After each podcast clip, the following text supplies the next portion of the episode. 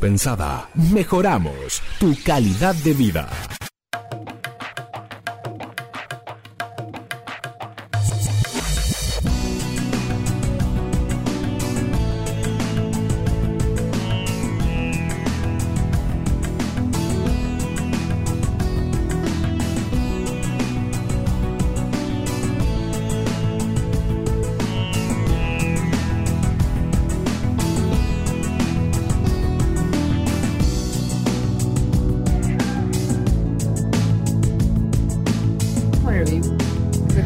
Veinte horas, un minuto en la radio menos pensada. Llegó el momento de interrogarnos por dónde pasa la vida. Soy Ali Moreno Verón y me acompañan Norita Carrizo Serafín. Muy buenas noches. Que hoy está con todas las pilas. Y Meris Betkov. Hola. Buenas tardes, viste que ahora ya. Estamos así, ahí, estamos como en, Todavía en el límite. Qué hermoso, la verdad que da gusto. Y también nos acompaña la doctora Elena Triputi, médica geriátrica, profesora Geriatra. geriatra, profesora de educación física, especialista en tercera edad, docente en biología, física y química. También es médica holística, reikista, biodecodificadora y directora médica de tres geriátricos. Ay, cuántas. Y tengo uno, Y una tenés. residencia para mayores. Bien, bienvenida. Mm, Bueno, muchas gracias. Cuántas cosas. Dios mío. Eh, está trabajando también en una investigación sobre la actividad eh, de los adultos mayores. Sí, estamos eh, eh, haciendo un trabajo del caminante, un adulto mayor que va a salir a caminar por la, eh, toda la, Argentina. Va a empezar a caminar por Córdoba, va a ser en total 20.000 kilómetros en cuatro años. Para el, el objetivo es que la actividad física en el adulto mayor mejora toda la calidad de vida y mejora la hipertensión, la diabetes y la parte psicológica.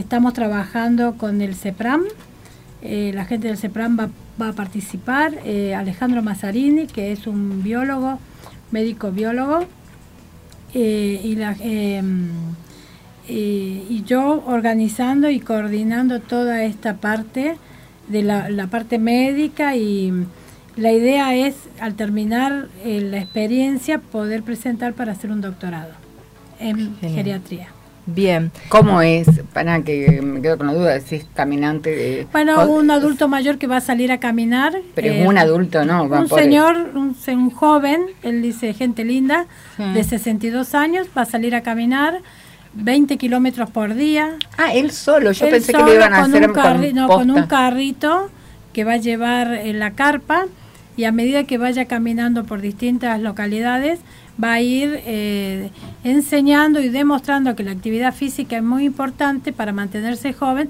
y cualquiera eh, que tenga intención y que pueda caminar lo puede hacer, que no es solo él, sino que todos, y hacer una red de caminantes que después estén unidos por WhatsApp y que puedan eh, juntarse y contarse las experiencias. ¿Este hombre es alguien que ha sanado alguna enfermedad? No, o son no, es un adulto mayor, le era, eh, pro- eh, hacía propaganda médica, era visitador Ajá. médico, y cuando cumplió los 62 años me dijo, Elenita, tengo que hacer, que de- devolver a la sociedad lo que me ha dado. Así, sí, voy a empezar a caminar. Bueno, le digo, muy importante, voy a caminar, el primer tramo van a ser por la zona del litoral, después va a ser Salta, Jujuy, Bolivia, vamos a ir al NOA, el sur. Bueno, y ahora vamos a empezar por la ciudad de Córdoba. Eh, entonces le digo, bueno, hagamos algo y hagámoslo bien. No es para que salga. Monitoreándolo. Claro, Y entonces le aparte digo, que se entere todo el mundo. claro, yo hice mi especialidad en geriatría y uní lo que es la educación física y la medicina en un proyecto que la actividad física mejora la hipertensión y la diabetes. Entonces, le- en base a ese proyecto, eh, empezamos a armarlo y digo, bueno, tenemos que ver la parte psicológica, la parte física, la parte eh, mental, el la preparación. Así que él fuimos a verlo a Alejandro Mazzarini a Río Cuarto y él va a hacer toda la parte, la- el, entrenamiento y la parte principal para que él salga, toda la parte biológica, para que esté en condiciones de salir. Él está entrenando, él corre 20, 30 kilómetros por día. Presentamos el trabajo en el Congreso de Geriatría, el Mar Chiquita, y invitamos a todos los participantes que necesitamos gente que a medida que vaya llegando a distintas localidades lo reciban, lo esperen y eh, bueno, hacer el, grupo, la red de caminantes. El congreso fue hace poquito, ¿no? El congreso fue en octubre, eh, en noviembre fue, 18 y 19, de, no, en octubre. Y bueno, hubo más de 300 personas y todos se quedaron muy impactados porque siempre hablamos de la actividad física, que el adulto mayor tiene que hacer gimnasia, tiene que moverse, bueno, él va a demostrar que caminando eh, con controles médicos eh, cada eh, por semana, mensuales, diarios, él va a mejorar, va a cambiar la parte física, la parte muscular y va a ser un grupo de una relación y una cadena de relaciones y de gente que van a estar interconectados por WhatsApp. Disculpame, Elena, una preguntita.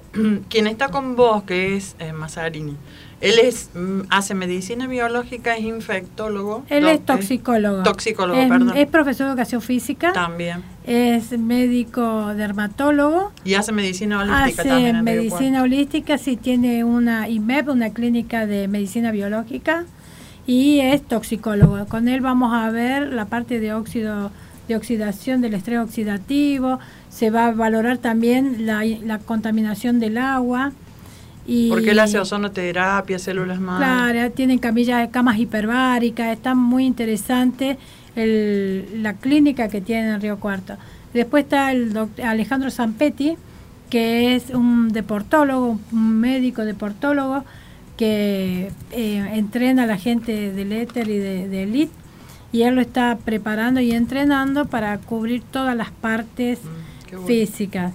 ¿sí? Y la gente del CEPRAM nos van a dar una serie de test que él van a hacer diarios y semanales para ver la parte emocional, porque él deja todo, todo, él, es separado, es gran, un señor que no tiene hijos grandes, y él vende todo y sale a caminar en este proyecto de cuatro años. Se me ocurre. No te dejamos decir ni las redes. Eh, justamente iba a decir que se me ocurren un montón de preguntas, eh, sobre todo esto de definir eh, cuándo uno es un adulto mayor y demás, pero antes que nada, ¿envejecemos o seguimos creciendo? Ese es el tema de hoy y podemos conversar a través de las redes. Nos pueden encontrar en la radiomenospensada.com y escucharnos. También nos pueden encontrar en la radio menos pensada, tanto en Facebook como en Instagram, L Radio M Pensada en nuestro Twitter. También pueden encontrar por dónde pasa la vida en Facebook y ahí nos siguen. Y por dónde pasa la vida OK en Instagram. También está el WhatsApp de la radio, el 351 23 87 211, donde nos pueden enviar mensajes y si no, a través de las redes también. Bienvenidos sean. Preguntas, consultas y lo que quieran compartir. Y también si quieren eh, sumarse a esta red de caminantes, por ahí eh, pueden... Sobre todo, ¿no? Exactamente. Bueno, seguramente él va, a dar el puntapié, va a haber muchos adultos que lo sigan, aunque sea por tramos, ¿no? Él va a salir eh, de Córdoba el 8 de diciembre y va a empezar a recorrer toda, toda la zona del sur de Córdoba y va a estar en, en, octubre del año que viene vamos a estar de nuevo en el Congreso de Mar Chiquita presentando esta primera parte. Si bien se van a caminar 4.000 kilómetros, eh, pero vamos a ir presentando por parte este, esta experiencia única mm. que hay dos o tres casos que, de gente que ha salido a caminar por caminar, pero no como esto con una parte médica y controlando eh, todos los valores diarios y para ver cómo afecta o cómo mejora la actividad física en el adulto mayor. Bien, o sea, no sería un Forrest Gump. Claro. sería un Camin en Gump.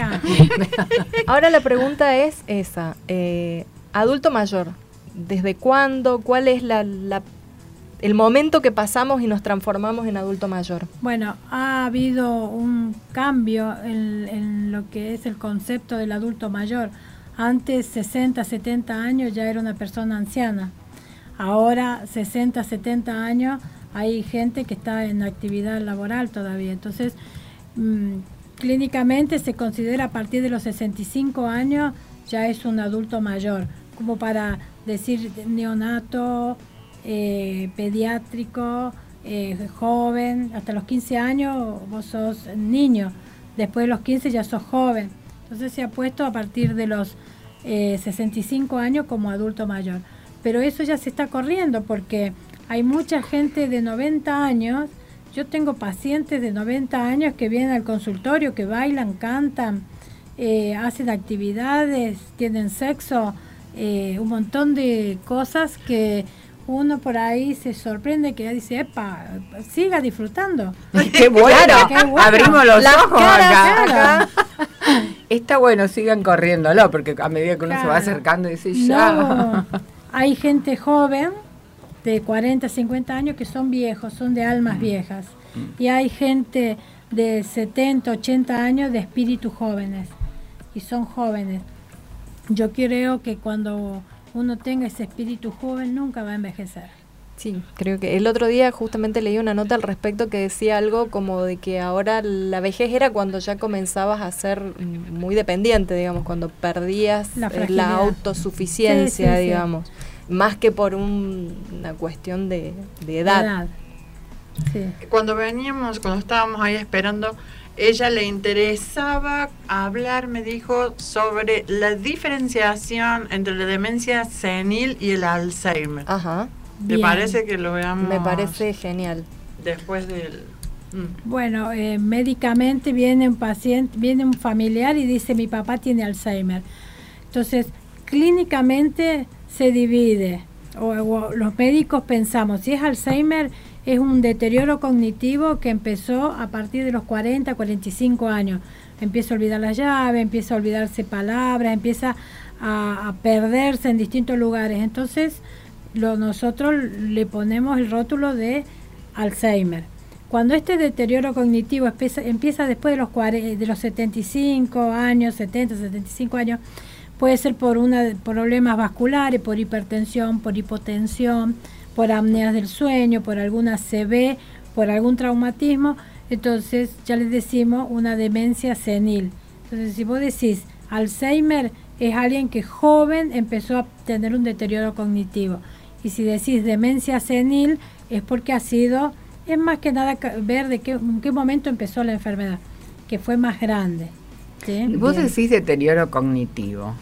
¿Y qué, es exactamente el deterioro cognitivo? Porque ahora se ven chicos jóvenes que tienen problemas de memoria. Aparte ahora con el estrés, ¿viste? Claro, le echamos la culpa de todo al estrés también. Hay mucha gente que por ahí se hasta Bueno, eso veníamos hablando con ahorita. Yo tengo un montón de cosas en la cabeza, tengo un montón de pacientes, gente que me pide recetas, me habla, alumnos, las notas y yo a veces anoto, anoto, anoto para cumplirles a todos.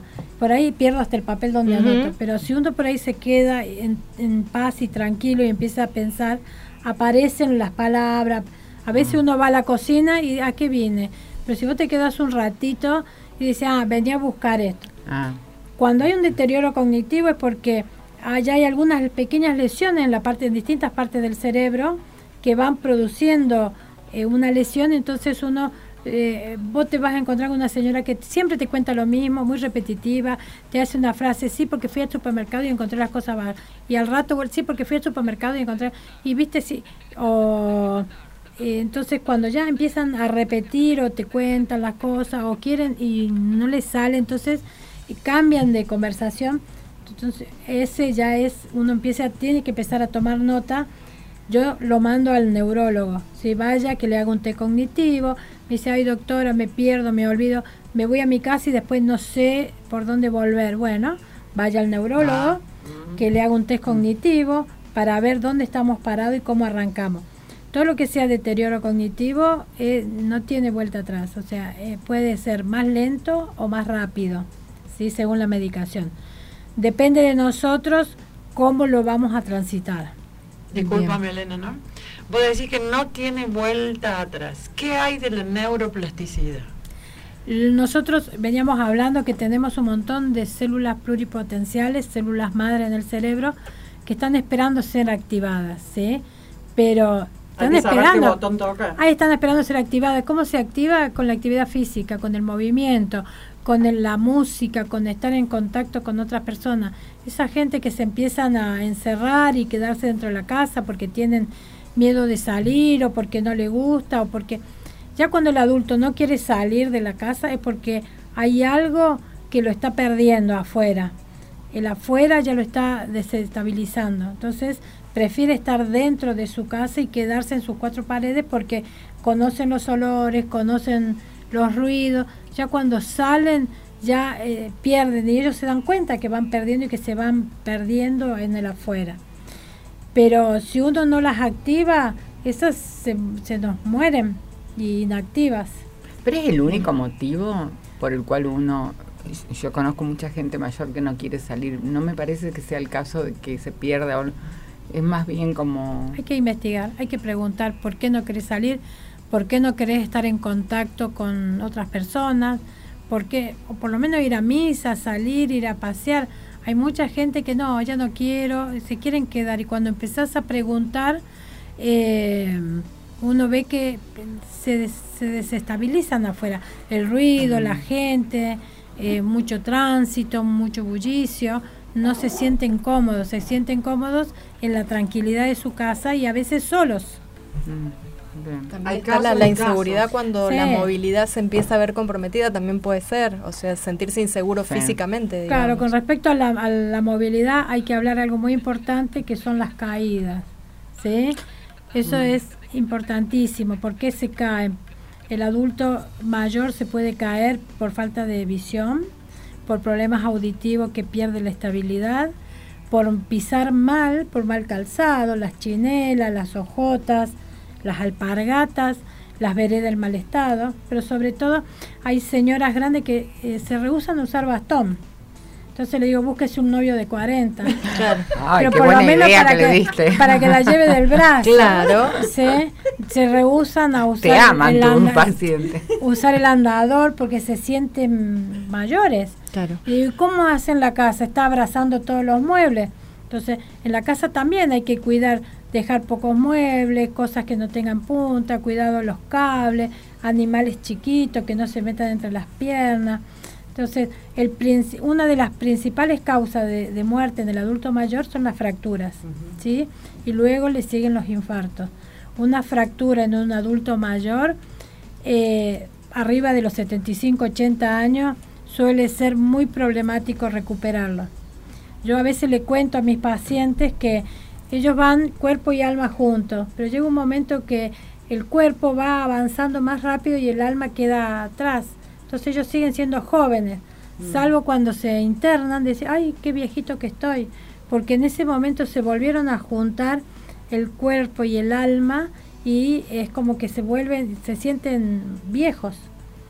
Cuando uno está joven, va, viene, anda, toca, va de viaje, uno se siente, está joven, activo, pero cuando tiene un problema así, una fractura, una caída, una ACV, le cuesta muchísimo, muchísimo eh, salir de esa crisis.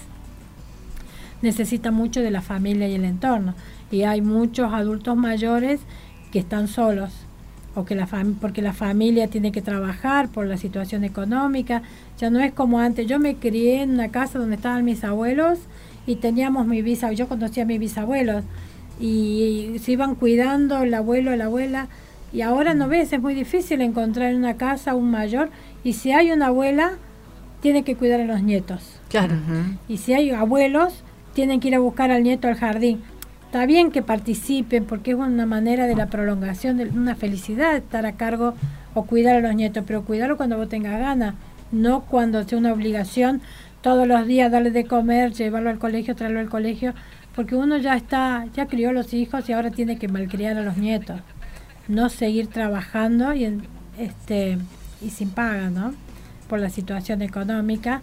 Eh, entonces uno tiene que ser feliz y tiene que, en el momento que necesita, tener a sus familiares para eh, que lo asistan y lo cuiden. Ahí está el kit, de, la cuestión. tema de hacer lo que les hace felices, sin obligaciones, porque los tiempos han cambiado. Obvio, cuando vienen al consultorio yo le digo, eh, ¿qué le quedó pendiente? ¿Qué no hizo? porque ¿qué, no hizo cuando era joven? ¿Qué le faltó hacer? Viajar, estudiar, aprender a hacer algo.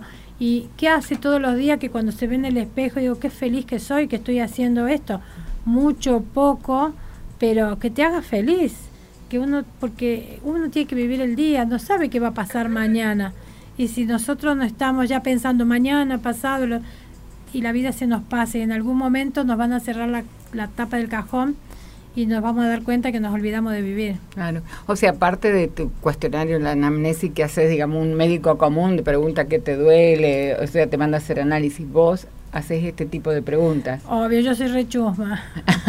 Le pregunto qué trabaja, me dice, estoy jubilado. Le digo, ¿estás viendo televisión todo el día?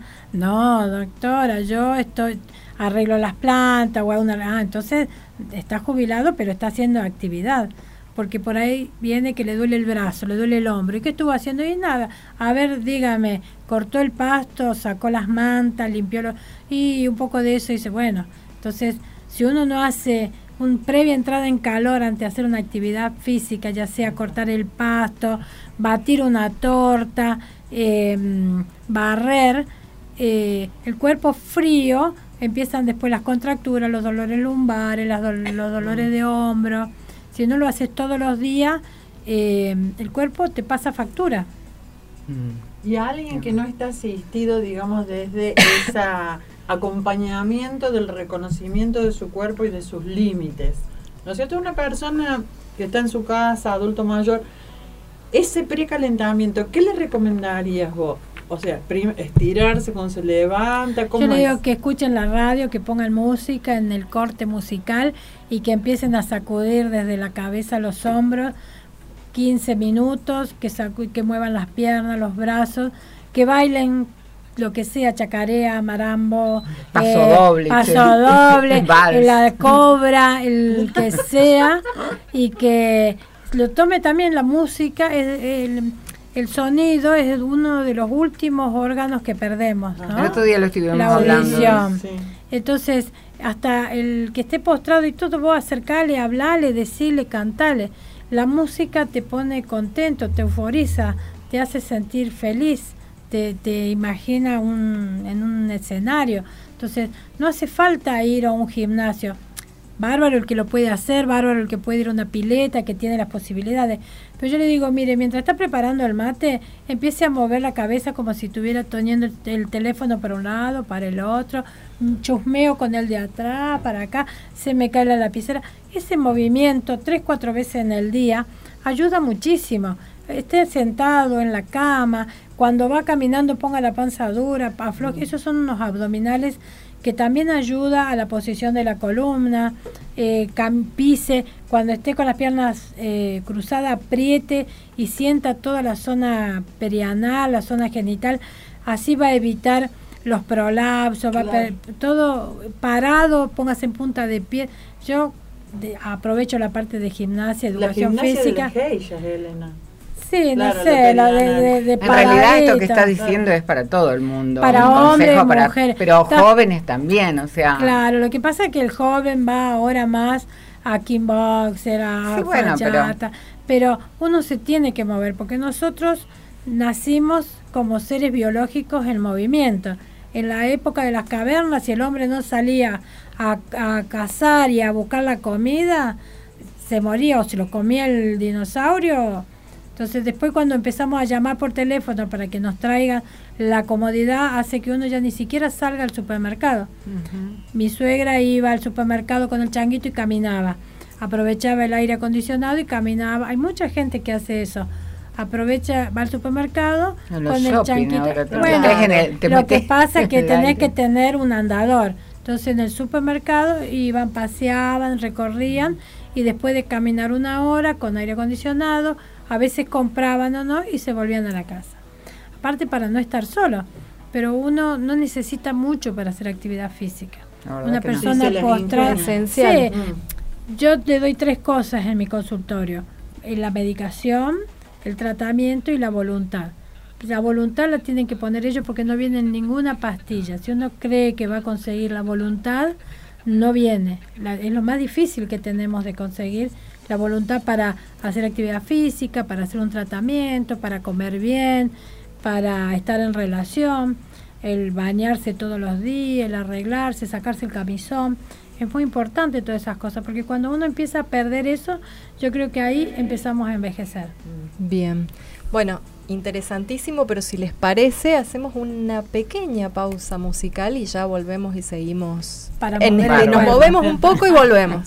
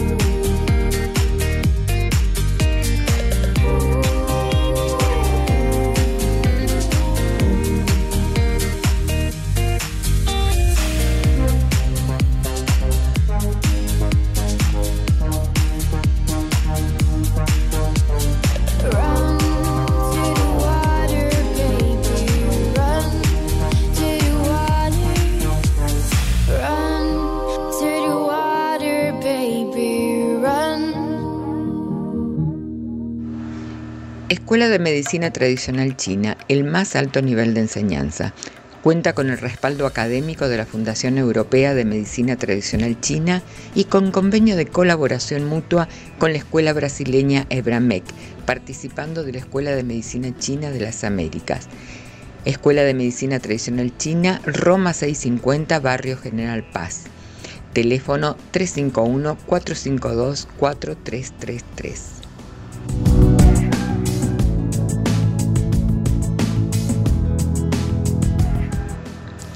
Camali Centro Holístico, un lugar donde encontrarás terapias complementarias para armonizar tu vida y descubrir el camino al despertar espiritual.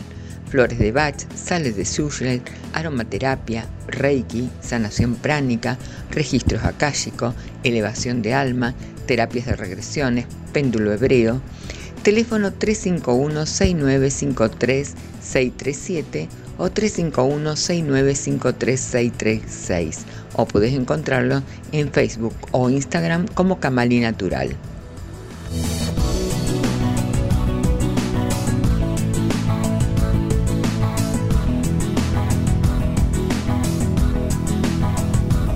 Bueno, estamos de vuelta y bueno, la pausa no fue muy pausa. pero Nunca paramos de hablar.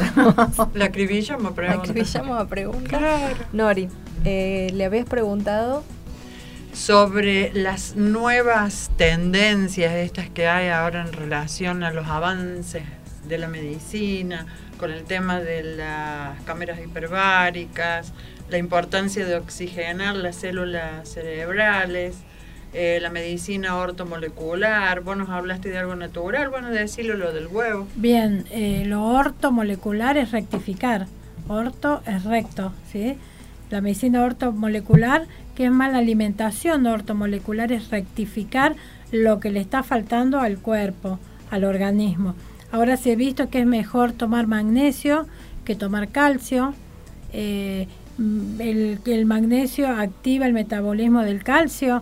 Eh, mucho calcio a veces produce calcificación de las arterias o produce calcificación en algún eh, órgano, la- los cálculos, las arenillas. Eh, es la nueva tendencia que viene de todo este grupo de, de jóvenes eh, adultos o los adultos, los nuevos adultos mayores que están muy preocupados por el físico, por verse bien, por estudiar, por todo lo que sea lo holístico, ¿no? El reiki, eh, la activación de la pineal, mejorar todo su cuerpo. Toda esta gente está buscando para eh, prolongar la, la vida o prolongar la juventud.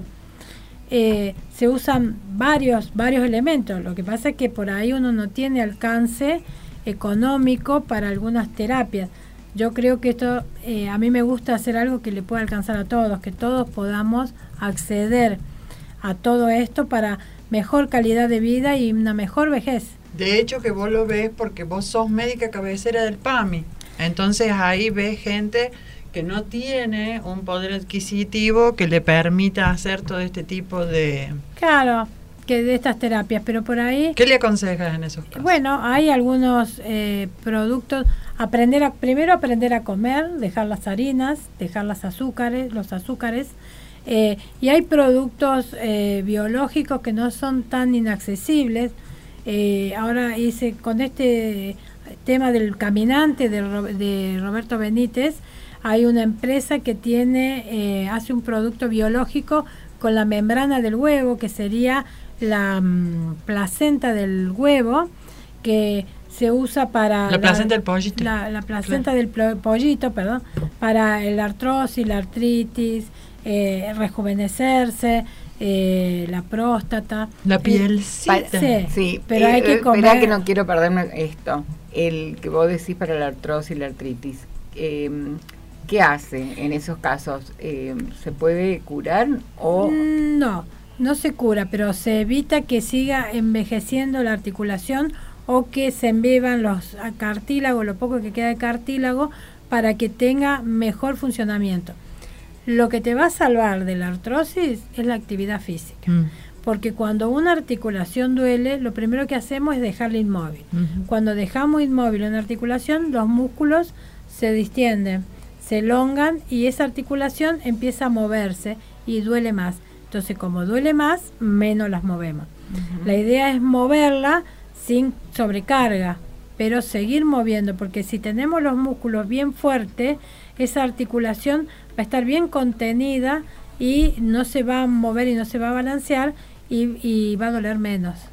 ¿Sí? Bien. Y en cuanto al magnesio que decías, ¿qué es el cloruro de magnesio? Y el- bueno, lo más viejo Porque que que conocemos, todo el mundo- el cloruro de Ah, magnesio que se que prepara horrible, pero- en 33 gramos, la edad de Cristo, 33 gramos en un litro de agua a tomar un pocillito. Mi papá lo tomaba, decía cuando silbás como un pajarito y ya se te afloja la salida es porque tenés que so- solucionar y dejar de tomar porque te, te ablanda la materia fecal. Sí. Entonces, si estás muy constipado, el magnesio ayuda a eh, ser como un laxante natural.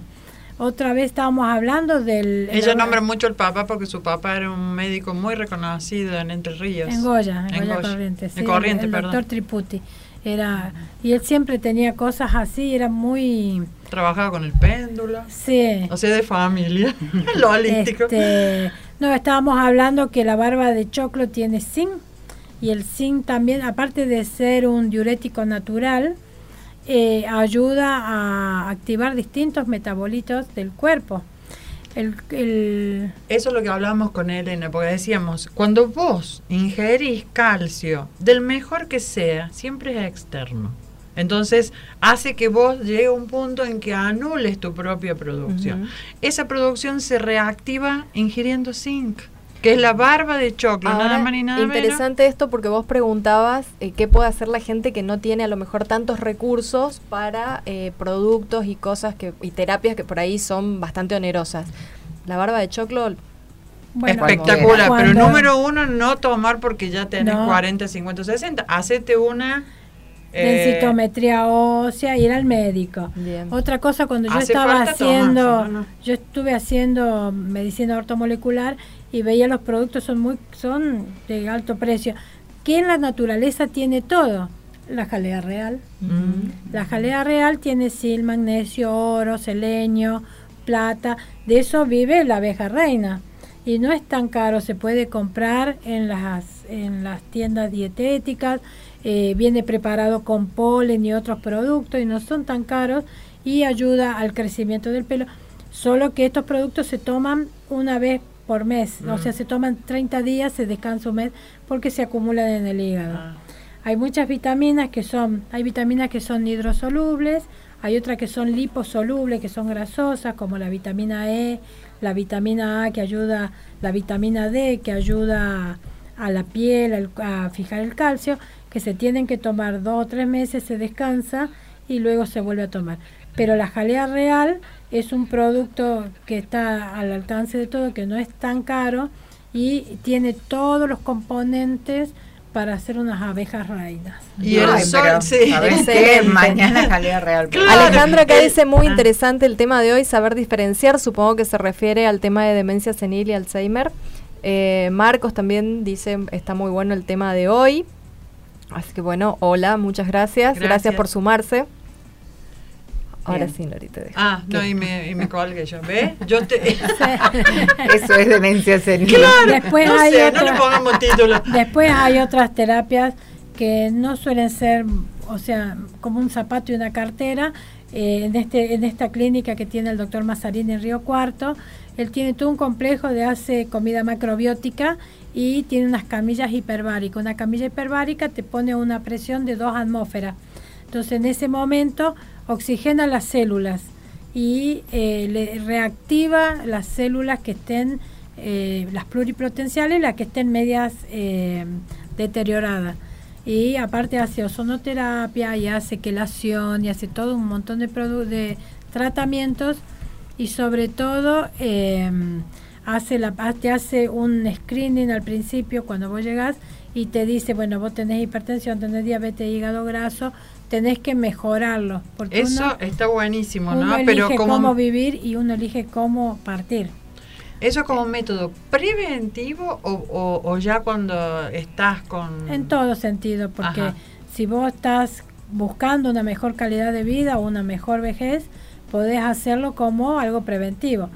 Eh, nosotros estamos haciendo un proyecto también eh, para gente que pueda necesitar la parte de salud y la parte holística y mm, para gente con cáncer o gente con enfermedades crónicas también mejora, todo mejora, uno tiene que dar calidad y confort hasta el último momento, hasta el último respiro. Sí. Por supuesto que estaba pensando que el PAMI no te cubre la camisa hiperbol. No, pero no son tan tan caras. A No. veces eh, se juntan eh, se juntan los hijos, se juntan los hermanos, hacen una vaquita, sacan con la tarjeta. Ahora hay muchas maneras de, de acceder a estos a estos tratamientos. Estamos ¿Y con viviendo un momento. para- ah, ¿Y con qué frecuencia? Bueno, uno con que lo haga una vez cada tres meses eh, o una vez cada seis meses es importante, pero tiene que ser todo coherente. Si yo voy, tengo que hacer la comida macrobiótica, tendré que dejar el alcohol, dejar el cigarrillo, empezar a hacer actividad física, eh, tratar de bajar de peso, reducir la sal. Y porque ¿Pero no por tiene qué sentido. macrobiótica? Y porque se ha visto la- que tiene mejor este, tolerancia y, y, va a los nutrientes, se, se nutre mejor la célula. Las células, el alimento de las células. Claro. Ahora, Elena, está bueno. eh, eso para, dij- dijimos, viste, no está muy conocido acá y de pronto es para gente que tiene un determinado poder adquisitivo. Ahora, ¿qué incidencia tiene el factor eh, emocional, el espíritu y todo lo demás en todo esto, no? Porque le están... La gente dice, sí, yo sé que tengo que caminar, yo sé que tengo que salir. Entonces ahí es donde voy al primer tips y vos me vas a ayudar. Eh, cultivar el optimismo. Sí, todos los días mirarse en el espejo y decir gracias Dios o di gracias por estar vivo.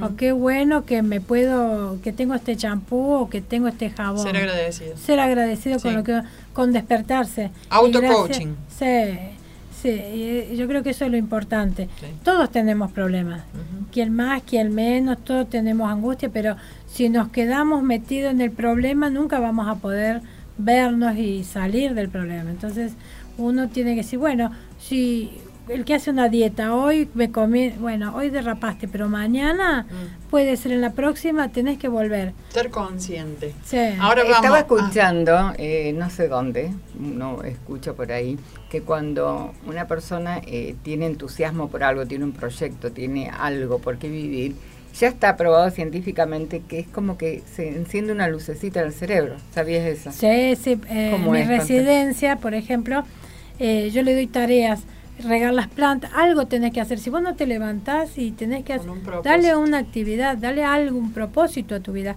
Si no, el, eh, so- ¿qué hora es? Son las 4, ¿qué hora es? Son las 5, ¿qué hora es? Son las 6. Ah. No te pasa nunca la vida, no te pasa... El tiempo es eh, eh, una cosa perceptiva, es... eh, uno lo puede adelantar o lo puede hacer más lento, Claro, ¿no? sí, es una percepción del Como tiempo. no existe, digamos, ¿sí? existe solo la percepción. Si uno está eh, siempre en monotemático, no te pasa más el tiempo. Pero si uno está ocupado, viste, cuando vos tenés que llegar a un lado, el tiempo se te va volando. Entonces, todos los días tenés que hacer algo, regar la planta o darle de comer al perro, o un propósito, ir a ver al vecino, a la vecina que está y que necesita. Tenemos que estar eh, a- a- ayudando al otro. Pero eso de la lucecita que se prende, Por eso ¿a qué se refiere exactamente? Al tener algo para hacer. Ah, no, yo Un eh, lo, que le entendí es que era una cuestión hasta física. Ah, sí. Sí, por Eh, eso no sé a qué se... Una lucecita. estimulación. Se Yo hacen este, que- estudios a nivel neurológico, Claro. se, se, se le hace imaginar, ¿no es cierto?, un propósito y ahí es donde las neuronas Claro. se empiezan a encender. Bueno. Eso, a eso te referís. Sí, a eso me Sí. refería. Bueno, el, el enamoramiento. Ajá. Ay, claro. Yo le digo a mis pacientes, Claro. a las chicas, chicas, eh, a las señoras, ustedes, eh, ay, yo, yo me quedé viuda, lo- pero usted sigue siendo mujer. Y usted debe sentir como mujer, ¿no? Por más que diga, no, ya no el sexo, no esto. Pero usted se debe enamorar de Cheyenne, se debe enamorar de Julio Iglesias. Porque Una sí- ilusión, la fantasía, la Claro, ilusión. decís Cuando estaba Ah. la, pel- la novela de los turcos, todas las señoras del geriátrico eran novia de Onur, todas venía Onur a buscarla. Pero eso está Sí, bien, Mm. claro no importa que, se lo comparta, pero el No tener... importa que nunca le Claro. lo van a conocer. Por eso pero- digo, la Sí. fantasía ayuda muchísimo, así como los buenos recuerdos. Por supuesto. Yo creo que el recordar a alguien que no está en la parte buena, es, eh, uno te, te hace sentir primero que está vivo y te ayuda a, a salir adelante. Si uno tiene una persona que ha fallecido y ha perdido, es muy doloroso y siempre recuerda lo malo, lo malo, siempre va a estar con el dolor. Pero cuando uno terminó de hacer el duelo y puede contar hazañas, yo hablo de mi papá y contamos cada aventura y nos reímos y dice, doctor, está hablando de su papá, sí, pero es lo mejor que me pasó. Claro, si te quedas en la, man- en la melancolía, fuiste. Y ahí voy al, a- al tema, no lo decía. eh, hay una gimnasia mental que puede ayudar en lo emocional, que es enseñarle a la gente o darle herramientas para, desde el optimismo, mirar para adelante. Porque hay gente que se queda en la melancolía, hace revisiones que mientras más vayan para atrás en lo feo, empieza la depresión. Hay que tener, un- eh, hay que estar muy atentos con el tema de detectar, ¿no es cierto?, cómo eh, estamos. O sea, porque no depender, el entorno va a contribuir, Bueno, ¿no es cierto? una Pero la persona es, se tiene que conocer. eh, indicarle que no vean tanto noticiero. Bien. Totalmente Eh, de Totalmente acuerdo. de acuerdo. Nosotros Nosotros hemos canales- apagado todo. canales de música. Dejar ¿sí? de, de- de juntarse los adultos para hablar de enfermedades. Bueno, hay gente que le gusta. Yo eh, en, el, en el- la residencia hay unas señoras que le Hacen gusta, concurso de qué le duele más. gusta y Claro. se le gusta y se sienten después de toda una tarde de hablar de enfermedades, se sienten tranquilas Porque como que han evacuado. Claro, Claro, pero- pero no es, o sea, nosotros ah, con el tema de la programación decimos aquella red a la que se le hizo un surco es como cuando pasás, viste, eh, lo pasás, lo lo pasás, se profundiza y esa red neuronal se acostumbra y vos no te das cuenta, pero la química que produce esa negatividad te va a jugar en contra. Por eso la recomendación, un poquito de catarsis inevitable, porque ya lo traemos de memoria ancestral, y de hecho para ver qué hay del otro que comparte conmigo por los síntomas y todo lo demás, sí, pero estar enfocado. Pero esa no es únicamente en los adultos mayores, el consejo debería ser para todo. porque en Aparte creo que, que es una conducta No que se aprende en el tiempo. Sí. Y ya cuando de adulto mayor sostenés esa conducta, pues Claro. la traes de antes. Pero se puede reeducar, se claro puede que se puede reeducar, por eso te digo, pero no es únicamente los adultos mayores que tienen esa. cuando el adulto mayor está activo y tiene eh, proyectos y tiene expectativas, es muy difícil que caiga en esto de lo- la enfermedad, porque él está en otro. de recrear, claro. va a contar lo que lo que hizo, qué lindo Claro, lo que le fue, pero porque aquel- incluso no hay una química que se está produciendo. Pero adentro. aquella persona que ya se ve que ha terminado, que ya está en el fin, que no tiene otra más que su enfermedad, son monotemáticos y es muy difícil, muy difícil eh, entrar en la cabecita y, y que, se cambio. revierta. Claro, por eso digo, ¿cuándo hay que empezar? Y creo Y que antes, desde siempre. sí, sí, Sí. No obstante, no son irrecuperables, ¿eh? y por no. una cuestión de energía. Te lo No, digo. pero a lo mejor con un enamoramiento, o con la, llegada de un hijo, de, de que, que esté lejos, de un nieto, eh, un amigo, algo que Mm. le dé esa, sacarlo de ese lugar donde estaba Mm. Y ponerlo en otra en otra situación que, que lo favorezca. Bueno, los nietos son una inyección, ¿eh? Claro, cuando uno lo disfruta, no cuando lo Claro. padece. Sí, sí, cuando los disfrutas. Sí, eso El iba a arte decir. como herramienta. Y el arte Ah, es muy bueno. Eh, se dice que el pintar mandalas con música activa toda la parte neuronal y sobre todo eh, nosotros en el geriátrico, en la residencia nuestra, eh, la profesora eh, les lee, es una, mm, ella escribe y tiene un taller literario, entonces eh, nadie me escu- no importa, vos léeles, léele y contale lo que hiciste, porque leer, imaginar, la imaginación te saca de cualquier cárcel, de cualquier prisión. Sí.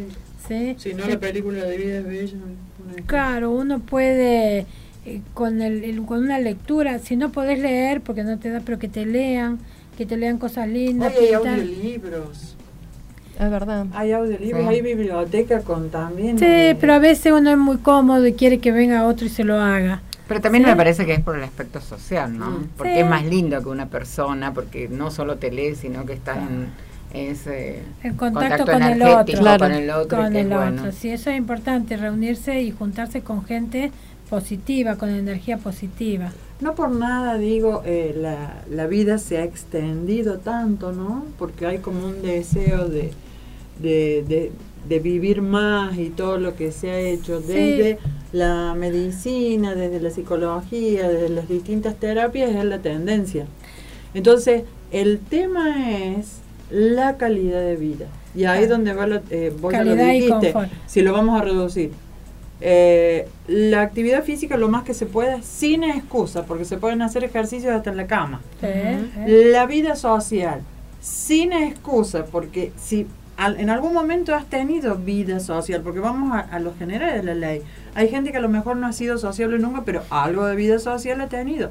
Hay gente con la que se siente cómoda. Entonces, nada de perder la vida social. ¿eh? Aunque, sea hablar con la vecina por el murito, por Claro. Sí, yo más me centro en que digo que si hay algo que te va a mantener up, es tener un proyecto propio, Proyecto sentido. un proyecto sentido, algo que vos digas, eso es lo que me mueve, ¿viste? Eso es lo que me hace vibrar, eso es lo que toca la cuerda íntima de mi ser como para decir, eh, soy lo más feliz que puedo haciendo eso. Y digo, cuando esa cuerda suena, aparecen los compañeros.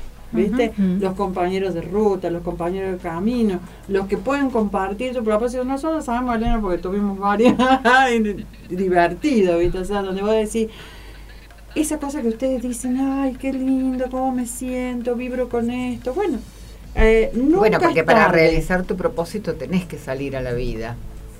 Entonces Nunca ahí es donde tarde para hacerse las preguntas correctas. Vos lo dijiste al principio. Por eso yo le pregunto, ¿qué le quedó pendiente? ¿Qué la hace feliz? Ahí ¿Qué, está. qué- qué- qué te quedó para hacer el día que te cierren la, la puerta del cajón y que te pregunte Dios, tan- ¿qué te quedó para hacer? Es duro la Y- capricorniana. Bueno, Sí, pero hacelo ahora, ¿sí?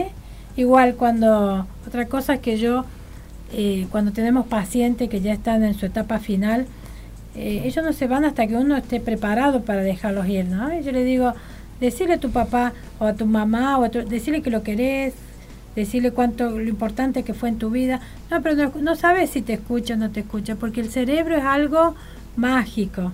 Despedite, que el día que se vaya y que no esté, que lo cuente, lo recuerdes con alegría, no con tristeza y pena, pero decirle, acercate, tomarle la mano y decirle, bueno, está bien, podés partir, o te acompañamos, o qué bueno que fuiste mi papá, o qué malo, todo lo... Pero bueno, no nadie viene con el libro de padre, pero despedirse en cada momento, porque hay mucha gente que está pasando estas situaciones, yo lo veo a diario con los adultos, los que están agonizando, que están muy mal o que están en coma, y le digo, vaya y dígale, papá te amo, mamá te amo, te quiero, tocalo ahora que está calentito y que se lo podés decir. Eso es importante. Sí, el otro día estuvimos tratando ese tema de tanatología y nos contaba Cecilia Sufich de todas estas cosas. como- Volvamos a la vida. Ahora, eh, ahora más allá de, de este momento, de, de pasar ese momento final, también es como complicado eh, acompañar como hijo y entender el proceso de un adulto. eh, por ahí no es, creo que no, así como no te enseñan a ser padre, no te enseñan a ser hijo y acompañar esa parte. Claro, cuando yo eh, vienen los pacientes y me plantean, eh, ay, mi, mi mamá dice malas palabras, mi mamá se desnuda. Le digo, la mamá que vos conocías, que era activa, ya no está o está por momentos. Esta es otra persona que tenés que aprender a conocerla, pero no te enseñes, no te enojes con ella. Tampoco te sientas que si te dicen palabrotas o alguna cosa, que te la está diciendo especialmente a vos. Ella dice, eh, lo que pasa es que uno se cree que todavía es el vínculo madre, padre, abuelo, tío, entonces uno se siente muy afectado. Pero si uno puede dar, yo le digo, saca una foto de la situación y mirarla de afuera, que no te afecte, vos acompañala, porque ellos, el adulto mayor cuando está demenciado o está con un proceso así de demencia, son caprichosos, son malos, son golpeadores, pueden ser muy verborrágicos, eh, a veces se inclinan a lo sexual, pero no porque sean malos, porque se hayan puesto malos, sino porque han perdido la parte de, de frontalización Mm. que antes los, lo tenía en una sociedad, ahora ya todo le da lo mismo, todo está, para ellos está todo igual, La inhibición. han perdido la inhibición. Entonces, uno como hijo tiene que darse cuenta. Entonces, yo trato de, de- en lo que puedo de explicarle cómo es la, la psicología, cómo es, o mirá, lee, cómo es el adulto mayor, que no te tiene que afectar. Porque dice, ay, mi mamá dice esto, pero si tu mamá dice, bueno, esta plata se la vamos a dar al basurero, vos qué decís, y no, bueno, entonces acá está lo mismo, ¿sí? Si ella quiere desnudarse o andar desnuda en la calle, vos que le vas a decir, no, eso no se puede hacer. Con cariño, con amor, nada de maltrato, porque todo vuelve, ¿sí? Yo Todo creo que el hijo vuelve. debe respetar incluso hasta la, inde- la independencia o la poca independencia que tenga el, el adulto con problemas. Es decir, por ahí, y acá hablo de una cuestión de ritmo, ¿no? Eh, no eh, cuando sos joven, vos haces todo rápido, todo práctico, qué sé yo, lo hacían tus padres, digamos, en la misma edad. Pero a veces la ansiedad del hijo o del joven que está al lado tiende a hacerle las cosas y le está quitando independencia. Es decir, no quitarle tareas. Entonces, si vos podés hacer una bajada de lo que hay que hacer o lo que están haciendo cuando hay convivencia, déjale que corte o raye la zanahoria en una hora, ¿no? programando con anterioridad, pero cuando le quitas independencia, peor le estás haciendo. Cuando le das todo servido, peor le estás haciendo. Respeta el ritmo. Pasa por otro lado, eh, no dejarle lugar. Lo primero que hacen es sacarle la parte económica. Ah. ¿Sí? Entonces ya el, el- el adulto no puede manejar su parte económica porque no puede, tiene que ir a cobrar con alguien, eh, a veces pierden o le hacen el cuento del tío, pierden Hay soluciones también, Elena. Por ejemplo, te digo por, por las vivencias y todo lo que se ha visto. Eh, es muy feo que pierdan esa independencia económica que hoy tiene tanto peso. Pero si un hijo, otro hijo o quien sea, le dice, mira, yo de acá en más te voy a acompañar en tu economía porque ha cambiado la tecnología, es todo tan rápido y qué sé yo. Y vos le rendís cuenta. Eso tendría que Eso ser. le va a dar una tranquilidad, puede decir, no, bueno, yo ya no puedo ir al banco, que lo voy a digitar, que el trámite, que el cajero, pero de pronto hay al lado mío una persona que me está rindiendo cuenta y yo digo, ah, sí, ah, qué bien, ¿viste? O sea, lo estás haciendo partícipe porque eso es lo que se trata. Cuando vos le quitas, ¿viste? Ya se va, siente va que no perdiendo, maneja esto, claro, que no va, maneja va lo otro. perdiendo toda la civilidad, Claro. ya deja de Claro. todo.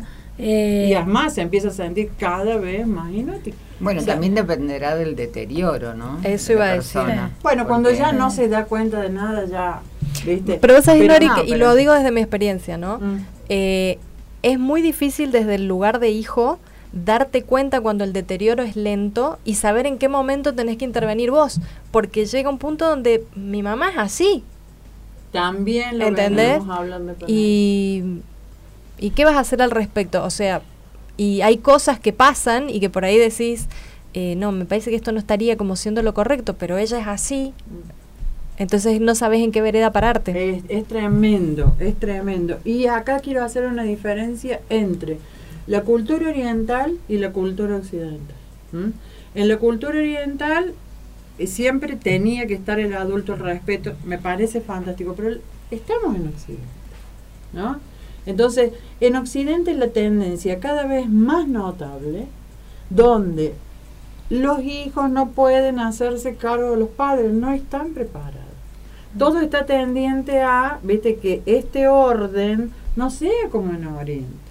Entonces, es ahí donde eh, primero aceptemos que no estamos preparados para tener nuestros padres o que por lo menos tratamos de hacerlo de la mejor manera, pero a veces sin información.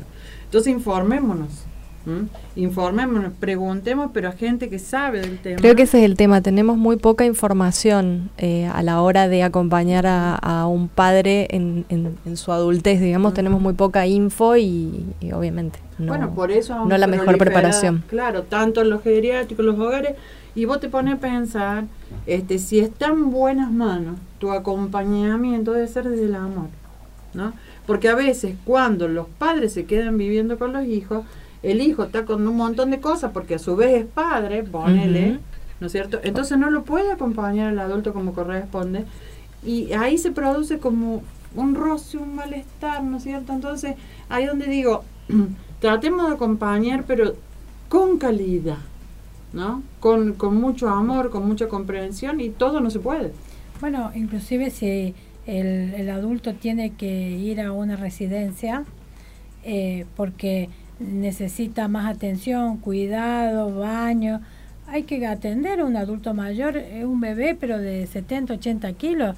No es fácil manejar, manejarlo si está rígido, si ha tenido una CB, pero sí, eh, nosotros en, en los geriátricos donde yo trabajo tratamos que la familia esté presente, ¿sí? que esté presente en las visitas, que en los cumpleaños, cada tres meses hacemos la fiesta de cumpleaños, participan eh, los familiares o que al- en las meriendas vienen y hagan y, y que cuando esté en la residencia, esa es la casa del abuelo, no es la prolongación de tu casa. Vos no podés entrar e invadir el cuarto donde vive el abuelo a menos que pida permiso para ver el placar o para ver la ropa. Pero por ahí esas cosas el familiar no se da cuenta, que esa ya es la casa del abuelo, no es parte de tu residencia.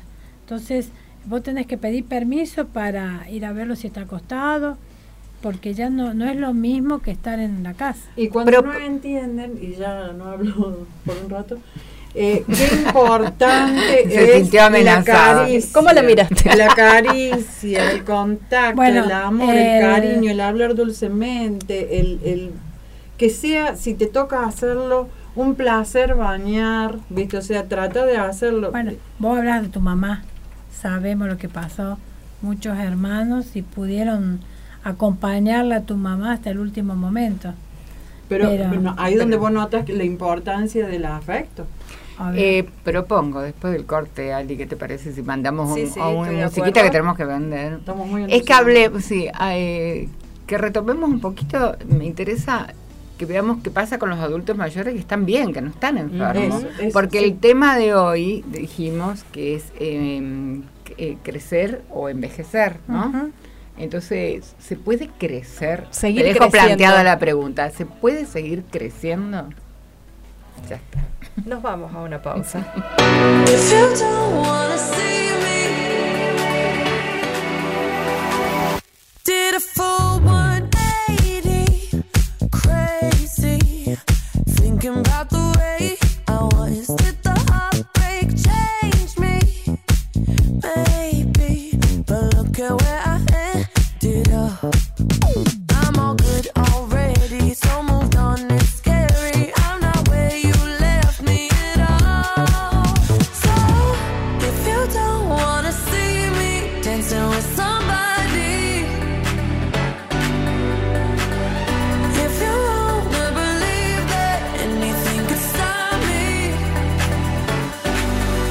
Show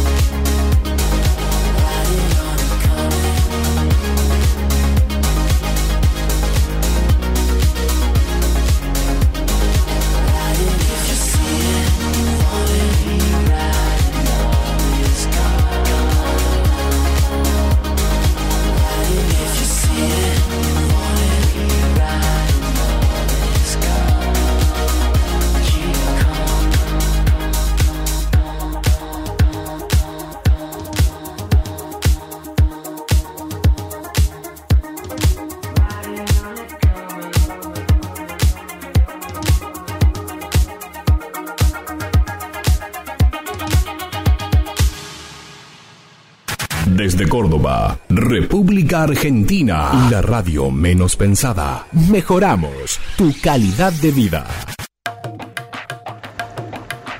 Óptica y ortopedia Popov, anteojos multifocales y lentes de contacto. Todo lo último en marcos, anteojos de sol. En su sector de ortopedia, alquiler y venta de sillas de rueda, andadores y camas. Plantillas computarizadas, líneas deportivas de neopren, medias de descanso y para las varices. Cap de Vila 180, Barrio Ayacucho y Dalmazo La Rañaga 53, Barrio Nueva Córdoba.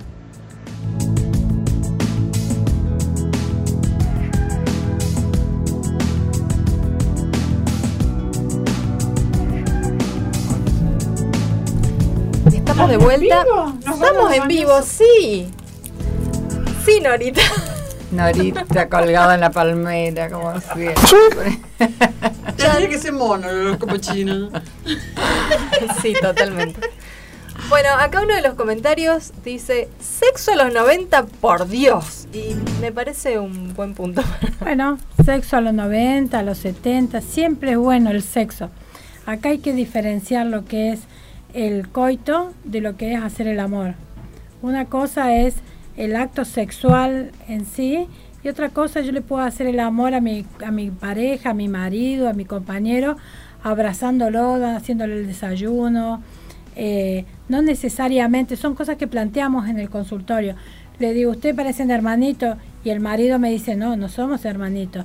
Ah, pero la, su señora cree, pero ella cree, pero no somos hermanitos, ¿no? Entonces, es muy importante ver al otro. Está el deseo todavía. Claro, no importa la edad, ¿sí? Siempre, porque somos sexuados nosotros, tenemos sexo. Entonces, bien encaminado, un buen sexo con una buena compañera, con un buen cuidado, con preservativo, en un lugar, con la persona indicada, es bueno y es sano. ¿Nos seguimos cuidando a esa edad? Por supuesto, nunca nos tenemos que dejar de cuidar porque han aumentado la prevalencia en las enfermedades, la sífilis, eh, en el HIV, en todas las enfermedades. Uno cree que porque ya es grande no va a encontrar, no se va a encontrar con una enfermedad. Igual las señoras es importante que se hagan los controles ginecológicos, por más que no tengan sexo, es importante mantener una, sexuala- una sexualidad activa y médica, ¿no? Ir al médico, no cualquiera puede tomar la pastilla, el cinedafil, el Viagra, tiene que ir al cardiólogo y preguntarle si está en condiciones y si lo necesita. Pasa que atamos eh, a veces necesariamente sexualidad a erección o orgasmo. Vos estás hablando de sensualidad, que es, eh, en el adulto mayor se podría hablar de tantra a lo mejor. No, porque- Pero ¿por qué no? Pero ¿por qué Sexo. no? ¿Hasta Sexo qué edad vos? Claro. Y ahí tenemos a Mena. Ahí tenés, ahí tenés un ejemplo. Sexo con erección. No, no, eso no implica el que tenga más menos años, 80, 90, 95 años. Yo tengo, hay pacientes que con esa edad tienen muy buen sexo. Mm. Y Probablemente con e- con no sea con erección, mucha frecuencia, pero... Y a veces una vez a la semana o una vez cada Apa, 15 bastante días. frecuencia. Sí, no le he preguntado cada cuánto tiene, porque con que ellos me tengan la confianza de decirme, doctora, ¿usted tiene la pastillita o qué le parece? Bárbaro, le digo, si eso lo hace mantener joven y vital y tiene una buena compañera y no es promiscuo, me parece lo más sano, lo más sano porque somos así, somos sexuales.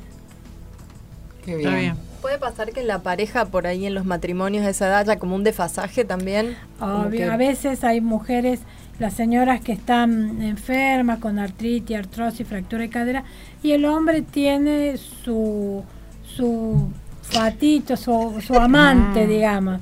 Y por ahí... Ahí está permitido. Claro. y bueno, y mi señora sabe porque yo lo necesito.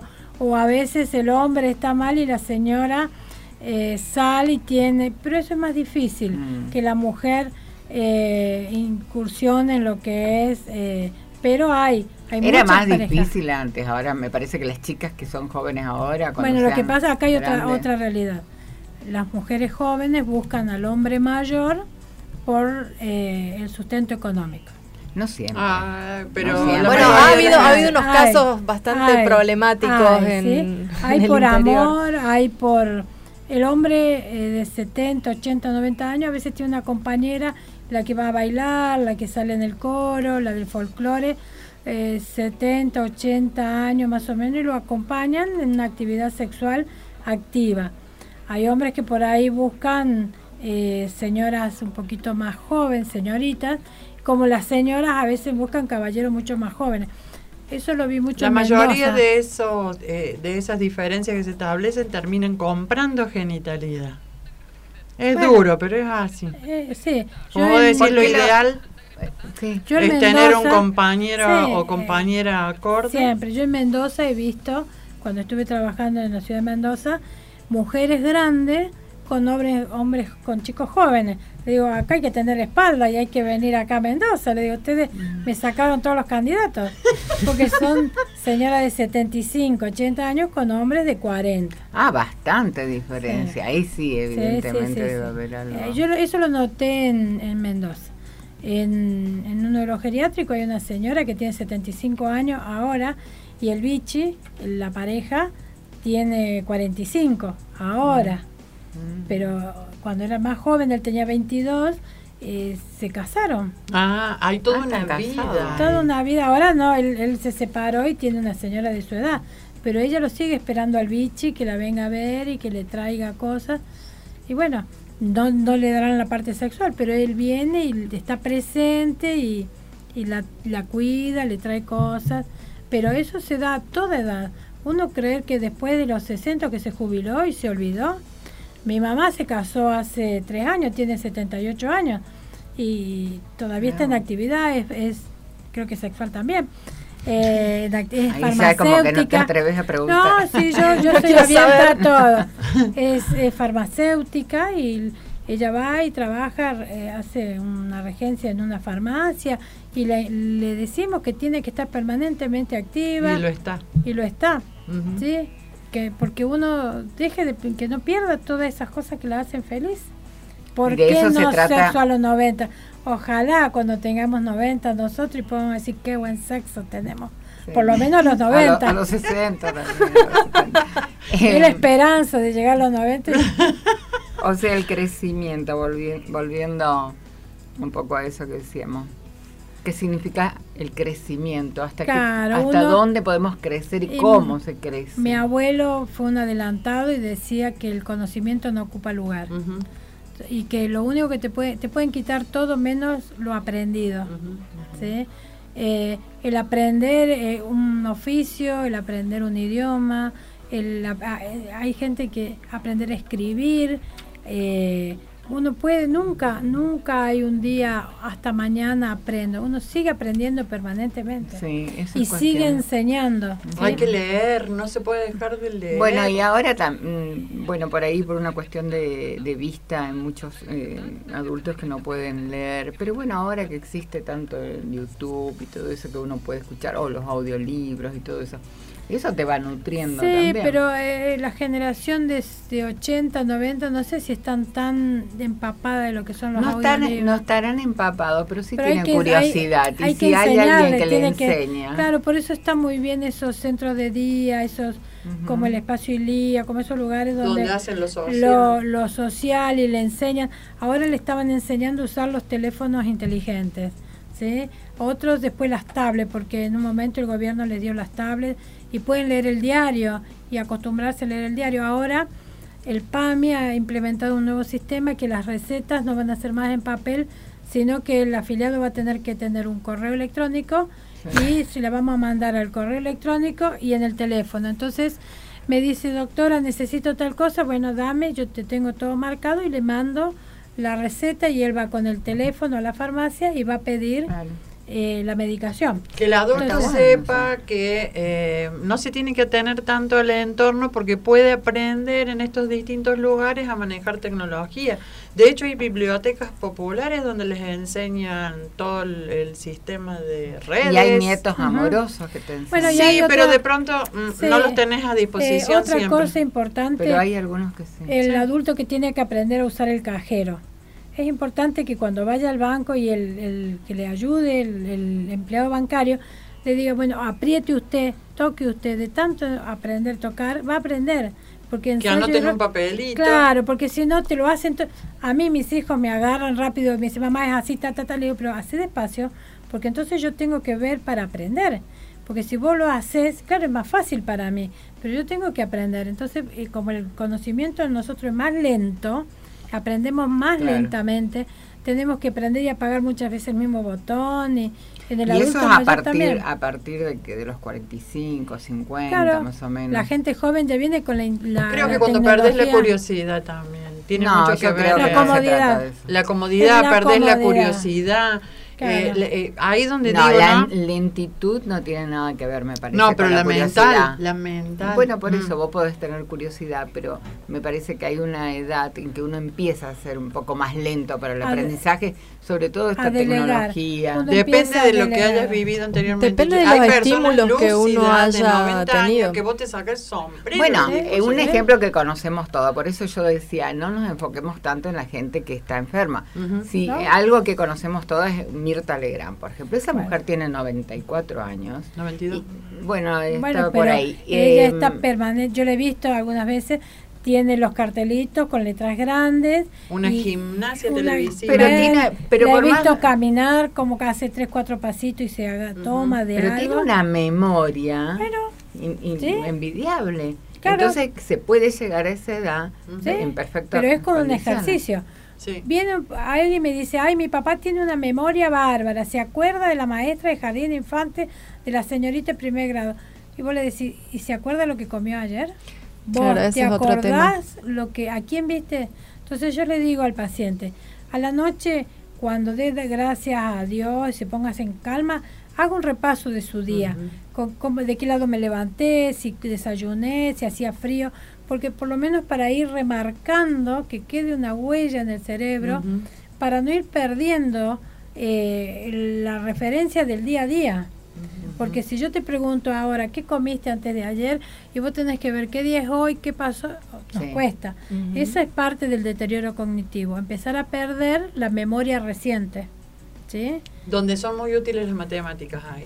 Por Claro. eso vienen bien los, el ajedrez, que el adulto aprenda, aunque sea lentamente, a jugar al ajedrez. Yo digo que hay para las dos partes. Ella Sí. dijo el arte hace un ratito, ¿no? Sí, El, El arte es para el hemisferio de derecho. 15. Eh, claro, donde tengan que sumar, donde tengan que restar, el truco que es tan de Ese me habilidad. gusta a mí. Sí. Claro. Este, el ajedrez, impresionante lo que ayuda al hemisferio izquierdo. Digo que tiene que haber ese equilibrio ahí. Bueno, entonces siempre caemos en lo mismo, el no quedarnos quietos y buscar, ¿sí? Tanto a través del movimiento como a través del conocimiento. Sí. ¿Mm? Pero eh, es tan importante el tema de la mente. Obvio. Mente sana, cuerpo sano y al revés, ¿no es cierto? Desde lo mental a lo fisiológico, de lo fisiológico hasta lo mental. Este, porque yo eh, me sonaba mucho una palabra de poner no hay excusas. No hay excusas para no seguir creciendo a pesar de la vejez. Porque vos podés estar postrado, pero esta te va a ayudar, si está lúcida, a decir, reconozco la postración, pero no por eso me entrego. Creo que lo peor que le puede pasar a la persona es entregarse. Entonces, para eso todos estos tips, ¿no? Este, sentirse útiles, y les voy a contar un caso cortito, una señora que había perdido contacto con sus amigos, ella era muy longeva, entonces había perdido el contacto con sus seres queridos, los hijos estaban muy ocupados, los nietos, bla, bla.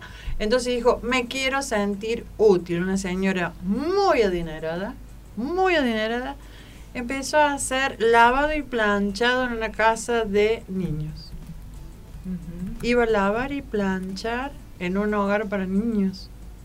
Y decía, me siento útil, El siento que estoy... Claro. La gente Bueno, que teje escarpines, eh, hay mucha gente que se pone, ¿qué estás haciendo? Y tejo escarpines para los que voy a dar, voy a regalar a, lo- a los recién nacidos. Eso tengo pacientes en Paraná que tejen, bordan y me traen todas las manualidades. Le digo, muy bien, siga así que tiene un 10. Y cada vez que viene, cada dos o tres meses, me muestra, porque uno lo estima y sabe que me tiene que mostrar todo lo que ha hecho. Le digo, hermoso, es fantástico, siga haciendo, pero uno tiene que estimularlo, porque si no eh, se queda, un- todos perdemos la, la conducta de seguir. Sí. Y el servicio es estimulante para eh, edades más jóvenes también. Sí. Empecemos desde más jóvenes, cosa de ya tener en la adultez esa costumbre, ¿no? Claro. Eh, hay que Sentirnos hacer- útiles, el hay que hacer- servicio al otro. Yo creo que es importante como hacen los corredores, que van de a dos, cuando uno se cansa el otro lo arrastra. Entonces, hagan un grupo de amigas Ah, o amigos. espectacular, sí, Cuando sí, uno no quiere salir, el otro viene y te dice, vamos, salí, salí, no nos dejes sola. Yo lo que te decía de esta señora es porque ella era muy arraigada a sus amigos de época, vamos a decir, ¿no? Y no tenía la voluntad de hacer nuevos amigos, como diciendo, no, viste, cada uno tiene su personalidad. Sí. Entonces, eh, aquellos que tienen la, la ductilidad, vamos a decir, de hacer nuevos amigos, háganlo, siempre va a haber algo para contar, experiencias que compartir. Bueno, con Este, los amigos de siempre también se puede. Pero en ese caso yo decía, claro, ella se volcó absolutamente al servicio Claro. y era feliz así. Hace poco había eh, una nota en, en un canal de Córdoba, creo que fue, de una abuela de 80 años que fue a hacer voluntariado y a compartir su experiencia eh, como Sí. costurera por el mundo. Sí, Y cada vez vemos más notas, ¿no? De, de personas que, O hay que una deciden mujer viajar. claro, una mujer de noventa y pico también que vendió todo y se, se fue, fue a en un viajar. motorhome. Sí, o cada sea, hay vez vemos muchas- más muchos eh, ejemplos. Eso. Así que creo que crecer en ese sentido, ¿no? En el conocimiento que incorporamos del mundo también. Eso nos puede. Por eso yo les pregunto a mis pacientes, ¿qué te quedó pendiente? Claro. ¿Qué te faltó hacer? Sí. ¿O qué te gustaría hacer ahora que no tenés chicos que atender? ¿O que estás con pos- más tiempo libre? ¿Qué, qué cocinar? ¿Qué- algo que te haga feliz. Por ahí digo, eh, parece que esto en esta época a lo mejor no camina, ¿no? Pero digo, el adulto mayor es un compendio de saberes. Mm, no importa el estrato social al que pertenezca. Por ejemplo, nos encontramos, ¿no es cierto?, eh, con gente que está en el hogar que no sabe una técnica de planchar, vamos a hablar así, o una técnica de surcir un botón. Mira lo que estoy diciendo, ¿no? Una técnica de levantar un ruedo. De pronto si se juntan esos adultos que tienen tanta sabiduría, desde lo más chico a lo más grande, y forman un equipo, digamos, para dejar aunque sea un libro escrito con técnica, ¿no es cierto? Algo que el otro pueda agarrar y decir, ah, porque ¿qué pasa con la distancia generacional? De pronto dice, ay, se me rompió esto, me lo cosé, abuela. No, vení que te enseño. No, no, no. El día de mañana, ¿no es cierto? Tanto eso o, o lo que le pueda enseñar más sofisticado, no va a estar el abuelo.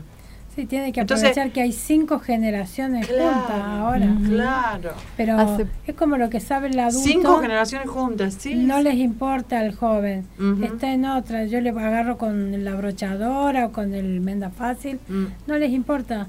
Por eso a veces hay que decirle, bueno, escribí un libro, escribirle notas a tus nietos. Sí. Tus vivencias, tus Sí. historias. ¿Cómo hacías tal Es que aparte cosa? se ¿Cuál era el desvaloriza de también esa, esa info, digamos, con la rapidez y la tecnología. Es como que eso tiende a desvalorizarse y en realidad estamos volviendo a eso. Cada y desde vez más. el Estado tendrían que implementar Sí. programas como ya hay en eu- algunos países Hace de Europa poco- que unen en las escuelas Claro, los los, adultos y los niños. Y hace poco incluso veía una nota donde hay una biblioteca donde no hay libros, hay adultos. Entonces vos vas Ah, y preguntás espectacular. cosas de la historia y de co- a gente que la vivió. Entonces aprendés de primera mano.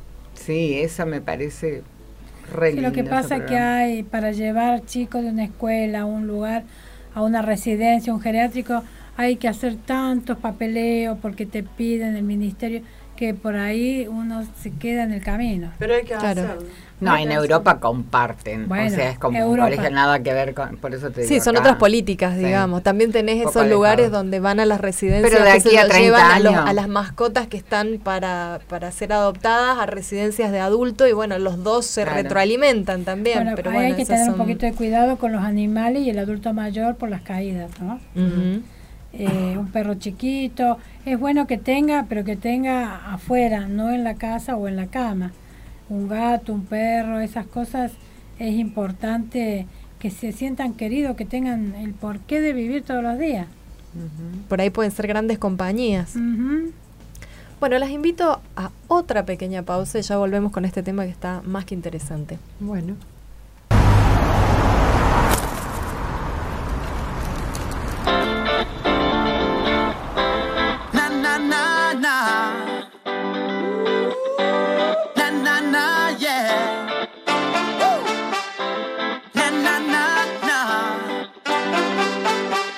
I'm so so done of waiting. Got my glory days inside. Got my glory days inside. Oh yeah yeah. Gotta find my fears and face 'em. Get deep back on my side. Get deep back on my side. Oh yeah, yeah. Huh. The hard times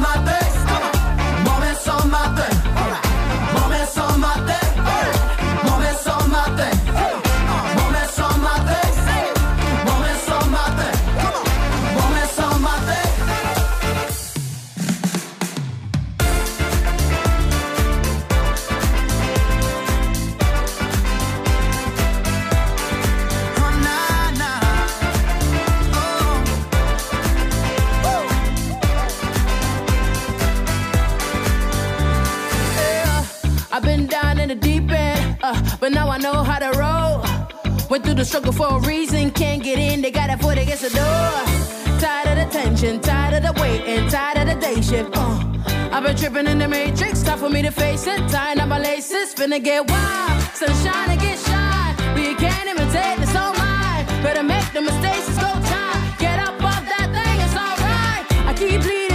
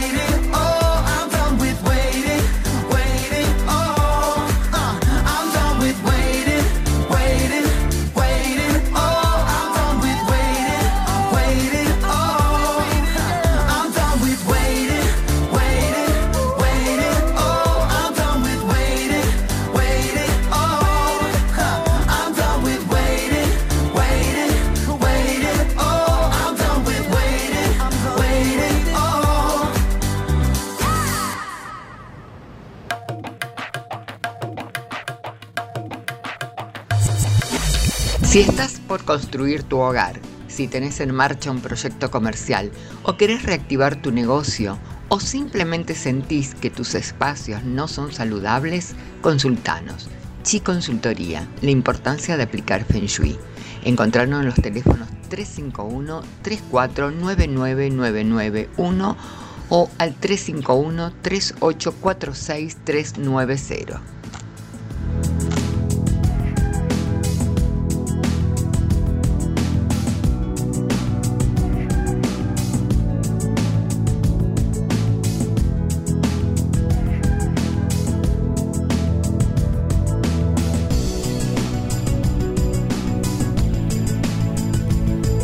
Vuelta y ¿no haría algún otro tips que nos quieras dar para envejecer mejor? Más que todo hacer hincapié en el tema de las creencias, ¿no? Eh, cuento uno de los casos que me acuerdo es de una persona que dijo yo voy a descansar cuando me jubile ¿Mm? una persona de, de- de mucho Por ahí de es común decir eso. ¿no? De Sí, que- pero son programas. Eh, cuando son programas, viste que tenés tan, como diciendo, me exijo ahora y cuando me jubile descanso, a veces se cumplen inexorablemente y ahí es donde empiezan a este a sentirse inútiles, a sentirse que ya, a tomar conciencia. ¿Por qué? Porque pararon, hubo un parate. Ahí creo que es donde hay que agarrar el, al adulto y decirle, bárbaro, te jubilaste del trabajo donde cumplías un horario, bla, bla, bla, pero no te jubilaste como ser humano, como persona. De la vida. De la vida. Bien, yo a ¿Mm? los pacientes les digo, bueno, tomate el año sabático Mm. y después ¿qué vas a hacer? Tienen que hacer el duelo, ¿sí? De- Tienen que hacer el duelo del trabajo, de, de haber dejado de trabajar. Mucha gente quiere dejar de trabajar porque ya está cansado y tiene otros proyectos, pero hay otra gente que lo, lo jubilan de prepo. Claro. Entonces, está bien, tomate el año, un año y medio, dos años, hace tu duelo porque hay que hacer el duelo porque ha perdido algo de la actividad, de levantarse todos los días, de estar... Y después, bueno, ¿y ahora con qué arrancamos? ¿Cómo seguimos? Porque estás joven, eh, yo tengo un pa- eh, hay un paciente que era director de la Facultad de Ingeniería y bueno, ya, ya te tomaste dos años. Bueno, pero ¿y ahora qué? Bueno, ahora me he puesto a arreglar la casa, pinto, pero estoy notando que está perdiendo, tiene laguna y se pierde. La, la señora me dice, sí, yo lo noto. Bueno, entonces mandalo a estudiar, Claro. que vaya, que vaya a ejercitar. Él está todo el día pegado en la computadora, pero por mirar, eso no es bueno. Aprende, aprende informática, aprende, aprende a hacer AutoCAD, aprende a hacer una página, empezá a usar de vuelta tu neurona, porque ya tuviste uno o dos años de descanso, ¿sí? Sobre todo esa gente que está súper exigida, que trabaja mucho intelectualmente, entonces quiere descansar un poco, pero Vos a cualquier jubilado le decís, estás jubilado ahí y sigo trabajando. No hay uno que no te diga que no sigue trabajando. O hace changa, o hace flete, o hace algún arreglito, o va a la casa de la hija, o le arreglo. Yo soy mecánico, dejé de trabajar, pero le arreglo el auto a mi hija. Es que después de la jubilación, por ahí nos pueden quedar 20 o 30 años todavía. Obvio, sí. Mucho Por la expectativa tiempo. de vida. Claro. Por ahí Sí, es un claro. buen momento también para eh, enganchar un nuevo emprendimiento, un nuevo proyecto. Si ya nos tendríamos. jubilamos, digamos. Ujú. No, Lo que eh, pasa es que uno, unos cinco años antes de jubilarse ya, Ya tendría tenés que ir como viendo. Claro, Claro. tendría que ser una jubilación progresiva. Claro. De las 8 horas pasar a las Sí, 6, sí, de las 6 y con la idea, ir preparándolo para que va a seguir haciendo. Una ¿sí? transición, Una digamos, más que un corte. Hay gente que eran carpinteros o que eran relojeros o que ya tenían un oficio y lo pueden seguir eh, ejerciendo o haciendo, Enseñando. enseñando. Es difícil. Pero hay otros que solo sabían dar clase y después cuando los sacás de la docencia no saben qué hacer. Entonces hay que guiarlos, hay que orientarlos, hay que mandarlos, eh, hay que enseñarle, hay que mostrarle que puede hacer otras cosas. Porque ahí se envejecen. ¿sí? Sí, clases particulares también podrían dar. También, sí. Sí, porque- jubilarte para el tema económico está bueno, jubilarte como persona es lo que está mal. Claro, bueno, y económico tampoco les alcanza. Tampoco está Entonces, tan bueno. No, necesitan buscar una algo más para hacer. Ahí es donde te escuché recién, porque ella, yo quiero, es donde ese tema no de decir, vos hablaste de gente con necesidades y eso es un aliciente, ¿sí? Pensar en mi nieto, pensar en mi hijo, por eso sigo activo y sigo, tra- sigo trabajando. Entonces, aquellas personas que no tienen necesidad se la tienen que crear. ¿Mm? Aquella persona que dice, porque vos escuchas mucho que dicen, ahora me voy a dedicar a disfrutar. Pero no podemos vivir toda la vida por la orilla del placer como no podemos vivir toda la vida por la orilla del dólar. No, Entonces llega el momento que el viaje, el disfrute, esto va a decir, no, pero igual me siento vacío. Por eso vuelvo al sentido del propósito. Bueno, disfrutar, disfrutar a una casa. Hay gente que le gusta ir a, a aprender a bailar tango, disfrutan yendo a bailar, a hacer coro, Mm. eh, disfrutan viajando y se hacen grupos de, de amigas y viajan y van a los encuentros y van a distintos lugares. Eh, Pero sigue siendo esparcimiento. Exacto. A lo que vos te referís es tener un propósito que te Que te que nutra y nutra que incluso, y que claro. ocupe mucho tiempo. Por ejemplo, vos nombraste un profesor, Elena. Entonces, eh, que se lo jubilaron, ya no da más clases, lo que hizo toda la vida y lo que le apasionaba, ¿no es cierto? Bueno, no puede seguir en la universidad o no puede seguir como en un co- colegio. Espera, Estuvo un tiempo pero de digo, consultor. este, busca de enseñar en otro lado, busca de ir a un centro vecinal, busca de ir a donde eh, eh, a los vecinos, viste que necesiten un apoyo, pero no pierdas de hacer eso porque también se deja de Bueno, ejercitar. está la, falta la, vo- la voluntad, ¿no? Eh, yo trabajo en un centro de jubilados donde se quiere hacer un, la comisión y todos quieren, todos quieren, pero cuando el momento de buscar quiénes van a eh, formar la comisión, nadie quiere. Entonces, todos dicen sí, sería bueno que hagan esto, pero por ahí no quieren comprometerse, no quieren más Sí, responsabilidad. pero eso me parece Sería bueno que hagan, pero no quiero es- hacer, Sí, digamos. Pero eso Sí. es en todas las edades. Claro. ¿eh? Sí, Sí, no el tema de, bueno, hay que trabajar el tema de los egos. Vos también. pensás que eh, tener la responsabilidad de todos los días ir a enseñar o eh, es otro por ahí se cansan, se han cansado ya de tener un, un horario. Claro, levantarse- pero Elena, escúchame, por eso yo voy al cine de excusa. Este, aman enseñar, aman transmitir conocimiento, por ejemplo, ¿no?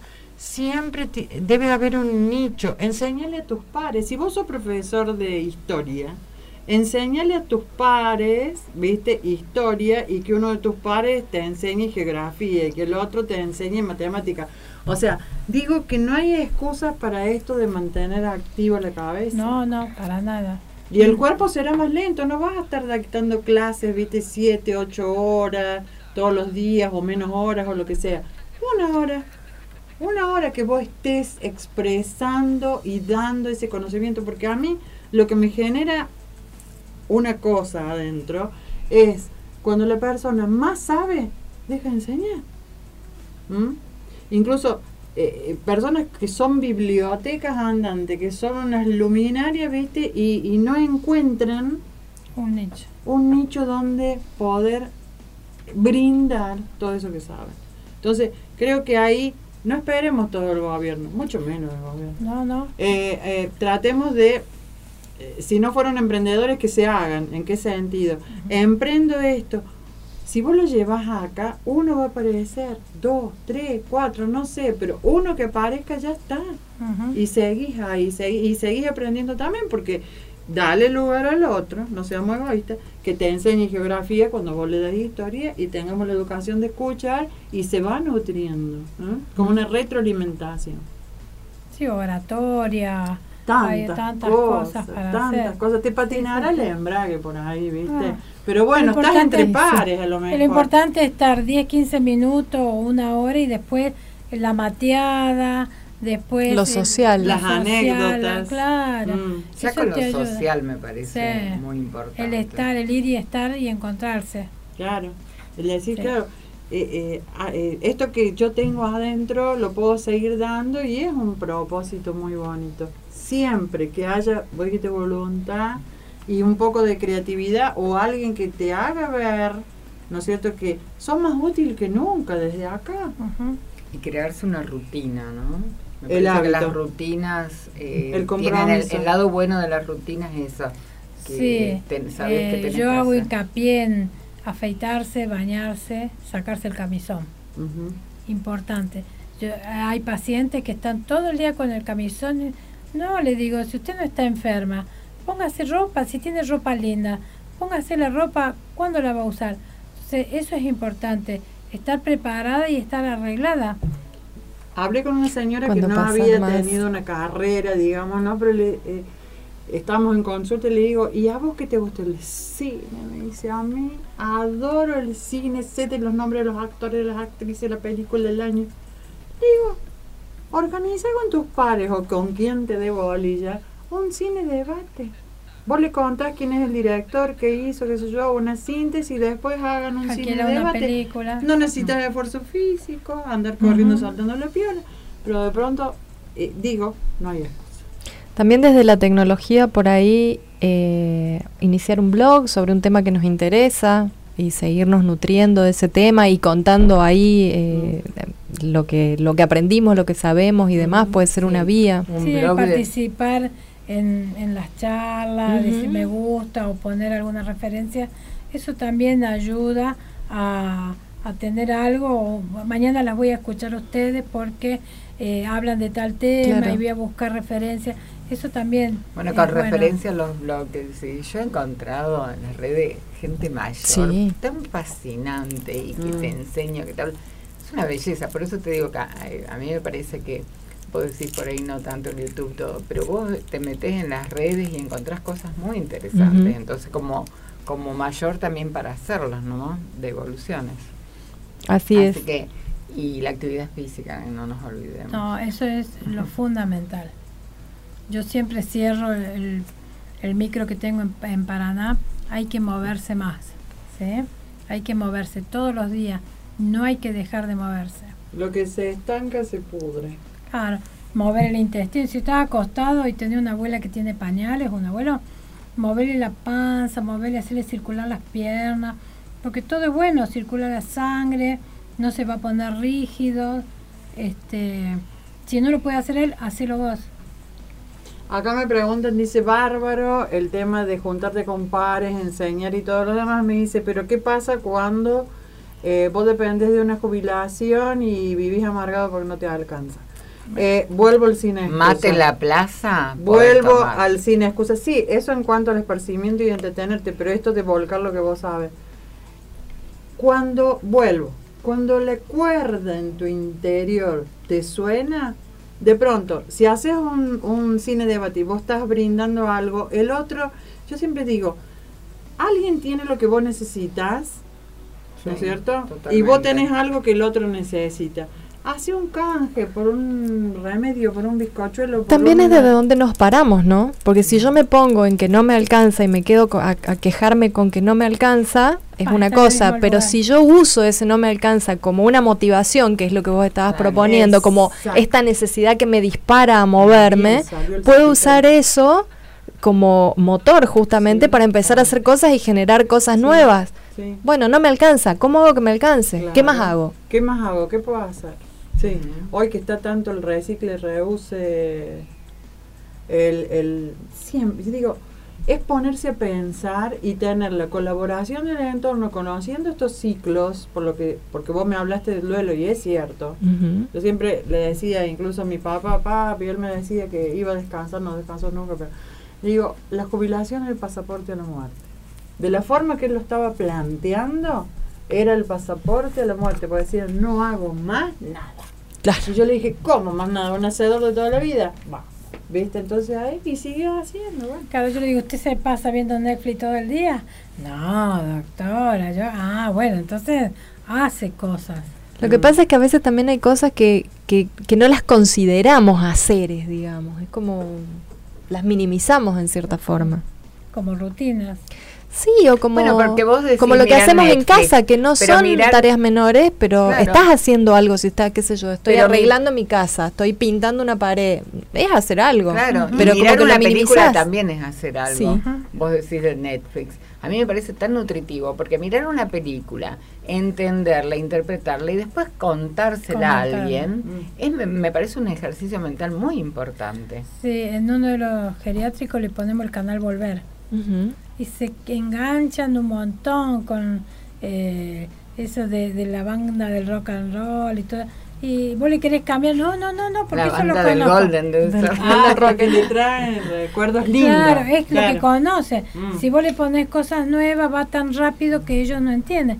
La película del zorro, todo eso, son Claro. gente que conoce y son contemporáneos de ellos. Entonces, bueno, eso es una manera de que por lo menos no estén todo el día mirando la mesa y que estén entretenidos y, y volando un poco en sus ideas, ¿no? Talleres de risoterapia. Contar cuentos. Contar Chiste. cuentos, hacer Sí. campeonato de contar cuentos, risoterapia, eh, encuentros del niño interior, encuentros de, de ah, juntarse los adultos, porque lo hemos hecho desde la consultora, eh, adultos jugando a la payana, al tejo, al tatetí, Sí, eso fue. a la rueda de la batata. Vos veías gente de 60 años, de 50, y juntamos varias edades porque era rescatar Sí, al niño, ¿no? 50, 60. Sí. Jóvenes. Y, y jo- no, pero además lleno este, de gente de pendejos. 20, Pero yo de no sé 30. cómo lo dijo ¿Por qué 50, sí, así, como- 60. ¿Qué Bueno, dije mal? Dijiste como que Dijiste mucha 50, edad. 60 como, Ay, ¿qué? ¿qué te pasa? este, donde jugaban eh, todos, ¿no es cierto? Y de pronto el que tenía 30, eso eh, a través del juego se acercan posiciones. ¿Mm? Es un ratito nomás, porque mucho, mucho por ahí hace- crea una repulsión o repele. va. Eh, Sí, repulsión. entonces, unos aprendían a jugar a la payana, no tenían ni idea lo que era de las piedritas. Al tatetí, por supuesto, sabían todos. El tema eh, era hacerle campeonato, o sea, bien ideado, y lo voy a repetir, ¿qué tal? El recupero del niño interior. Si no será este año, será el año Sí, uno tiene que preguntarse en qué momento dejé de ser feliz o en qué momento dejé de disfrutar o dejé de reírme o dejé de abrazar a mis hijos. Sí, yo me voy planteando siempre en qué momento dejé de besar a mi hijo y ahora es grande y me cuesta acercarme y abrazarlo. Entonces son tareas que yo me voy, yo, Elena, me voy proponiendo. O me encanta re- la música, bailar en qué Solución. momento. Hijo, ¿te, ¿te molesta si te doy un beso? No, voy y le doy un beso. Ah, bueno. O sea- de a poco, ¿viste? Ve- Empezás, ¿viste? Después viene el abrazo. y- uno se va dando, yo porque lo voy haciendo consciente, pero cuántas cosas hemos dejado de hacer día a día y después, opa, nos damos cuenta que estamos perdidos y solos. Claro, no endurecemos solamente las articulaciones Claro, muchas veces. entonces eso de un día estábamos en una reunión y mi hijo besó a la, a la suegra y yo lo miré, cómo vienen los abrazos. Y si a mí también me gusta eso. Entonces ahora toda la mañana, como él es mi secretario, voy y los abrazo, le hago el desayuno o los beso y le digo que los amo y que los quiero. ¿En qué momento perdí eso yo? Entonces es importante. O en qué momento dejé de bailar, que me encantaba bailar. No sé, esta vida tan agitada, tantas busca. cosas para hacer y pensar. ¿En qué momento uno deja de.? Me encantaba contar cuentos, yo era la mejor contadora de cuentos. Ahora tengo que andar escuchando CD para recordar los cuentos. Bueno, pero Eh, por lo menos lo... Así como nos vamos desconectando de los afectos, nos vamos desconectando de las actividades, nos vamos desconectando del cuerpo y todo sin darnos cuenta. Y creo que ahí viene el envejecer, ¿no? Ujú. Estaría bueno también conectar con la espiritualidad, ¿no? Claro. Y, una buena y me parece que, que un poco ahí va la respuesta al planteo inicial de este programa que era envejecemos o crecemos. Creo que la respuesta es esa, es una decisión que tomamos en algún momento. Totalmente. Y, eh, y, eh, la espiritualidad permite ese crecimiento, me parece a mí, ¿no? Seguir creciendo. Sí, totalmente. Y es otra posibilidad de socializar, involucrarnos en cursos que tengan que ver con, con temas espirituales o con nuevas técnicas. Y seguimos aprendiendo, socializamos, me parece que también es una vía como para seguir nutriéndonos y creciendo. Y mira si tendremos para conocer No morir ahí, para en aprender. Claro. Acá me dice Ah, una chica que están en familia viendo el programa. Viendo, escuchando. Eh, viendo, viendo, porque es por Ah, Facebook. Ah, muy bien. En familia. Muy bien. Qué lindo. Es bueno, veo que han etiquetado acá también. Jugar a la payana, dice Claudia. Ah. Qué lindo. Al Yo era tejo, campeona de Al payana. tejo, al tatetí. Bueno, Dígalo con ahí- mímica. Y sí. claro, Claro. adivinar la canción. Sí. Ahí, ahí ya se re- eh, resulta medio complicado acordarse Claro. de las canciones o Me de, las- aprende, de las películas. con De las canciones, vos sabés que lo, lo bueno es que, y vos me sabrás decir, yo creo que incluso en personas con deterioros grandes cognitivos, el tema de las canciones se siguen, sobre todo si son canciones Sí. viejas, ¿no? No te vas a caer con un tema de, No. de ahora, pero como que se siguen acordando y se siguen vinculando desde ahí, aunque sea. Al teléfono descompuesto, lo que Sí, sea, con sí. tal de jugar que les dé gracia. Es decir, me pongo a recordar qué hacía de niño y va viniendo. La dama y el caballero.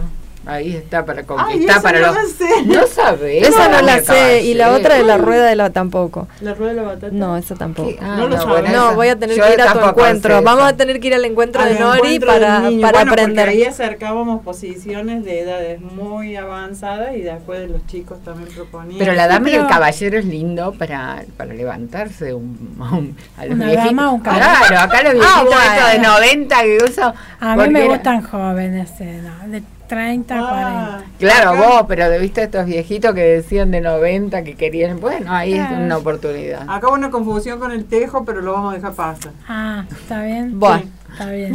A los dados, a Sí. las damas.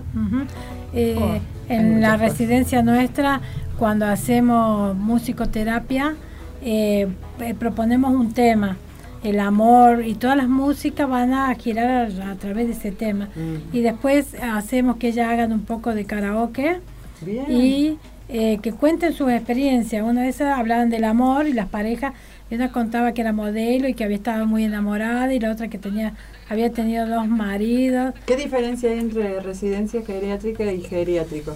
Una residencia, Vos tenés residencia yo tengo una geriátrica. residencia, un lugar donde hay gente autoválida, poca gente, Ah, más familia. más familiar.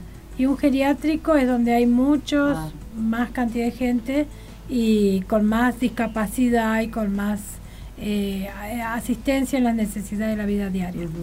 Llámese baño, asistencia en comida, pañales, eh, cuidados nocturnos, medicación. Claro, es más familiar la residencia que el otro. Claro, más, como una casa, porque ya despojarlo de su casa es muy complicado. Bueno, por eso hay mucha gente, mira vos, la otra vez leí así un artículo de chicas jóvenes, ¿eh? 40 años, que ya están construyendo su house para el momento de envejecer. El cohousing. Claro, los de cohousing que son Bueno, cinco amigas, gracia- suponte, sí, sí, sí. que se van a vivir Sí. juntas. Hay Esa es otra una onda buena que opción. que de no se Europa. peleen.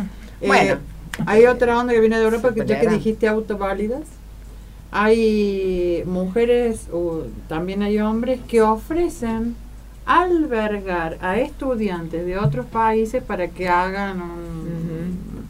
Por supuesto que todo eso está bien este, fiscalizado, armado y todo lo demás. Entonces hay reglas, ¿no es cierto? Y reciben al, al, al joven por un tiempo y después viene otro y así. Claro, sea, bueno, como se, esa regla, obviamente, como cuando recibís a chicos estudiantes, no hace falta que sea Como un Intercambio intercambio. Claro, digamos. como un intercambio o incluso el booking, cuando vos tenés que cumplir ciertas condiciones como para estar ahí, ¿no? Claro. Pero esa es una buena opción también.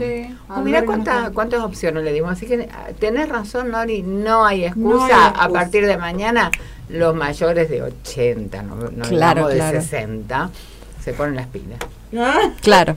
claro, a cualquier edad hay que ponerse las pilas. Sí, a cualquier edad. El tema es ese, no perder las pilas, no dejar de Eh, ponerse las pilas. No Y por tener el duelito dure claro. lo que tenga que durar, pero que sirva para meterse para adentro y decir de acá en más, es para adelante, es para adelante, es para Es como la historia del cóndor. A ver. ¿Cuál es la historia? Y el cóndor a los 40 años, águila. el águila, el águila. A los 40 años se va al pico de la montaña más alta Mm. y se saca todas las plumas y se rompe, rompe el pico. Y tiene que esperar 40 días para que se crezca de nuevo el pico, pierde las plumas, pierde todo y si aguanta, renace y sigue viviendo. Claro, pero vivió su duelo, su dolor. Sí, sí, de romperse el pico para poder renacer. Seguir volando. Vaya lección. Eh, ¿Querés decir dónde está tu...? Bueno, yo tengo la residencia para adultos mayores, está en barrio Jardín Espinosa, en la calle Alcañarás y Murgia Barto- y Bartolomé de las Casas, en barrio Jardín Espinosa. Y tratamos de que sea algo bien familiar y que la gente se sienta bien contenida. Y yo los acompaño en, todo en todo, en la parte médica, en la parte espiritual y en la parte social. Es un emprendimiento que tenemos mi hija, mis hijos y mm, bueno, algún día mm, a lo mejor me toque estar del lado de adentro y tengo que educarlos para que sean Para que buenos. estés bien. Claro. Bueno, Eh, paso que el no. teléfono, cualquier cosa, si están interesados. Eh, 351-250-1212. Perfecto, buenísimo. Bueno, Nos se nos pasó la ¿no? vida, o por lo menos el programa de hoy. Muy rápido. Rápidamente les recuerdo que eh, pueden ver el programa el viernes por Canal 2 de Carlos Paz a las 19 y 30 horas y también van a poder ver un estreno en el canal de YouTube a las 20 horas. Nos buscan como por dónde pasa la vida y así también nos van a encontrar en Facebook y si le agregan un OK al final nos encuentran en Instagram. Las redes de la radio menos pensada, la radio menos pensada, la página de Facebook.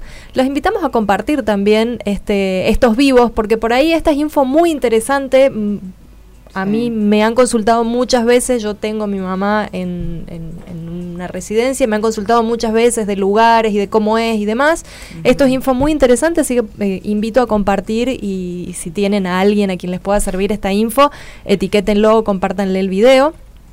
L Radio M Pensada, así nos encuentran en Twitter y el 351 2387 211 WhatsApp para estar conectados. Nos despedimos hasta el Nos despedimos y ya te digo que vamos a tener para el próximo programa acá en la radio. En la radio. Ah. Wow. Vamos a hablar del doble cuántico. Ah, me encantó. que me Me encanta. Doble cuántico, muy bien. El próximo jueves entonces tenés que estar ahí. Te agradecemos, Elena, muy lindo todo. Eh, agradecer a los oyentes también, que por lo que decía era récord de, de escuchas. Así Mucho que- interés. Esto es muy importante y muy interesante. Eh, uno no se da cuenta el gran valor que tiene y el potencial que tienen los adultos mayores. Y para el 2050 va a haber más de un millón y medio de adultos mayores. Entonces tenemos que saber qué vamos a hacer cuando seamos nosotros adultos mayores. Así es. No creo Así que en es. 2050 estemos. No sabemos, Mary. Bueno, No sabemos. Con el adelanto de 30 No falta tanto, Mary. razón. No 30 falta años, tanto. 30 No, años, no. sí, por ahí le. Yo pensé, que no iba, yo pensé que no iba a estar en el 2000, imagínate. Sí. No, no falta tanto. Bueno, muy buenas noches y un cariño para todos los oyentes. Bueno, nos Gracias, vemos, Elena. nos Buenas noches. escuchamos, Nos escuchamos el próximo jueves.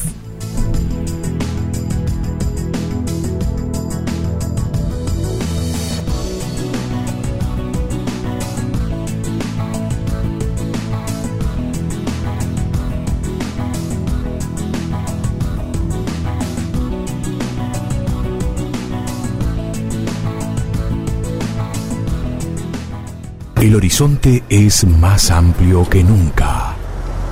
Calentamos tus ideas, refrescando tu mente en la radio menos pensada. Frecuencia online. Desde Córdoba, República Argentina.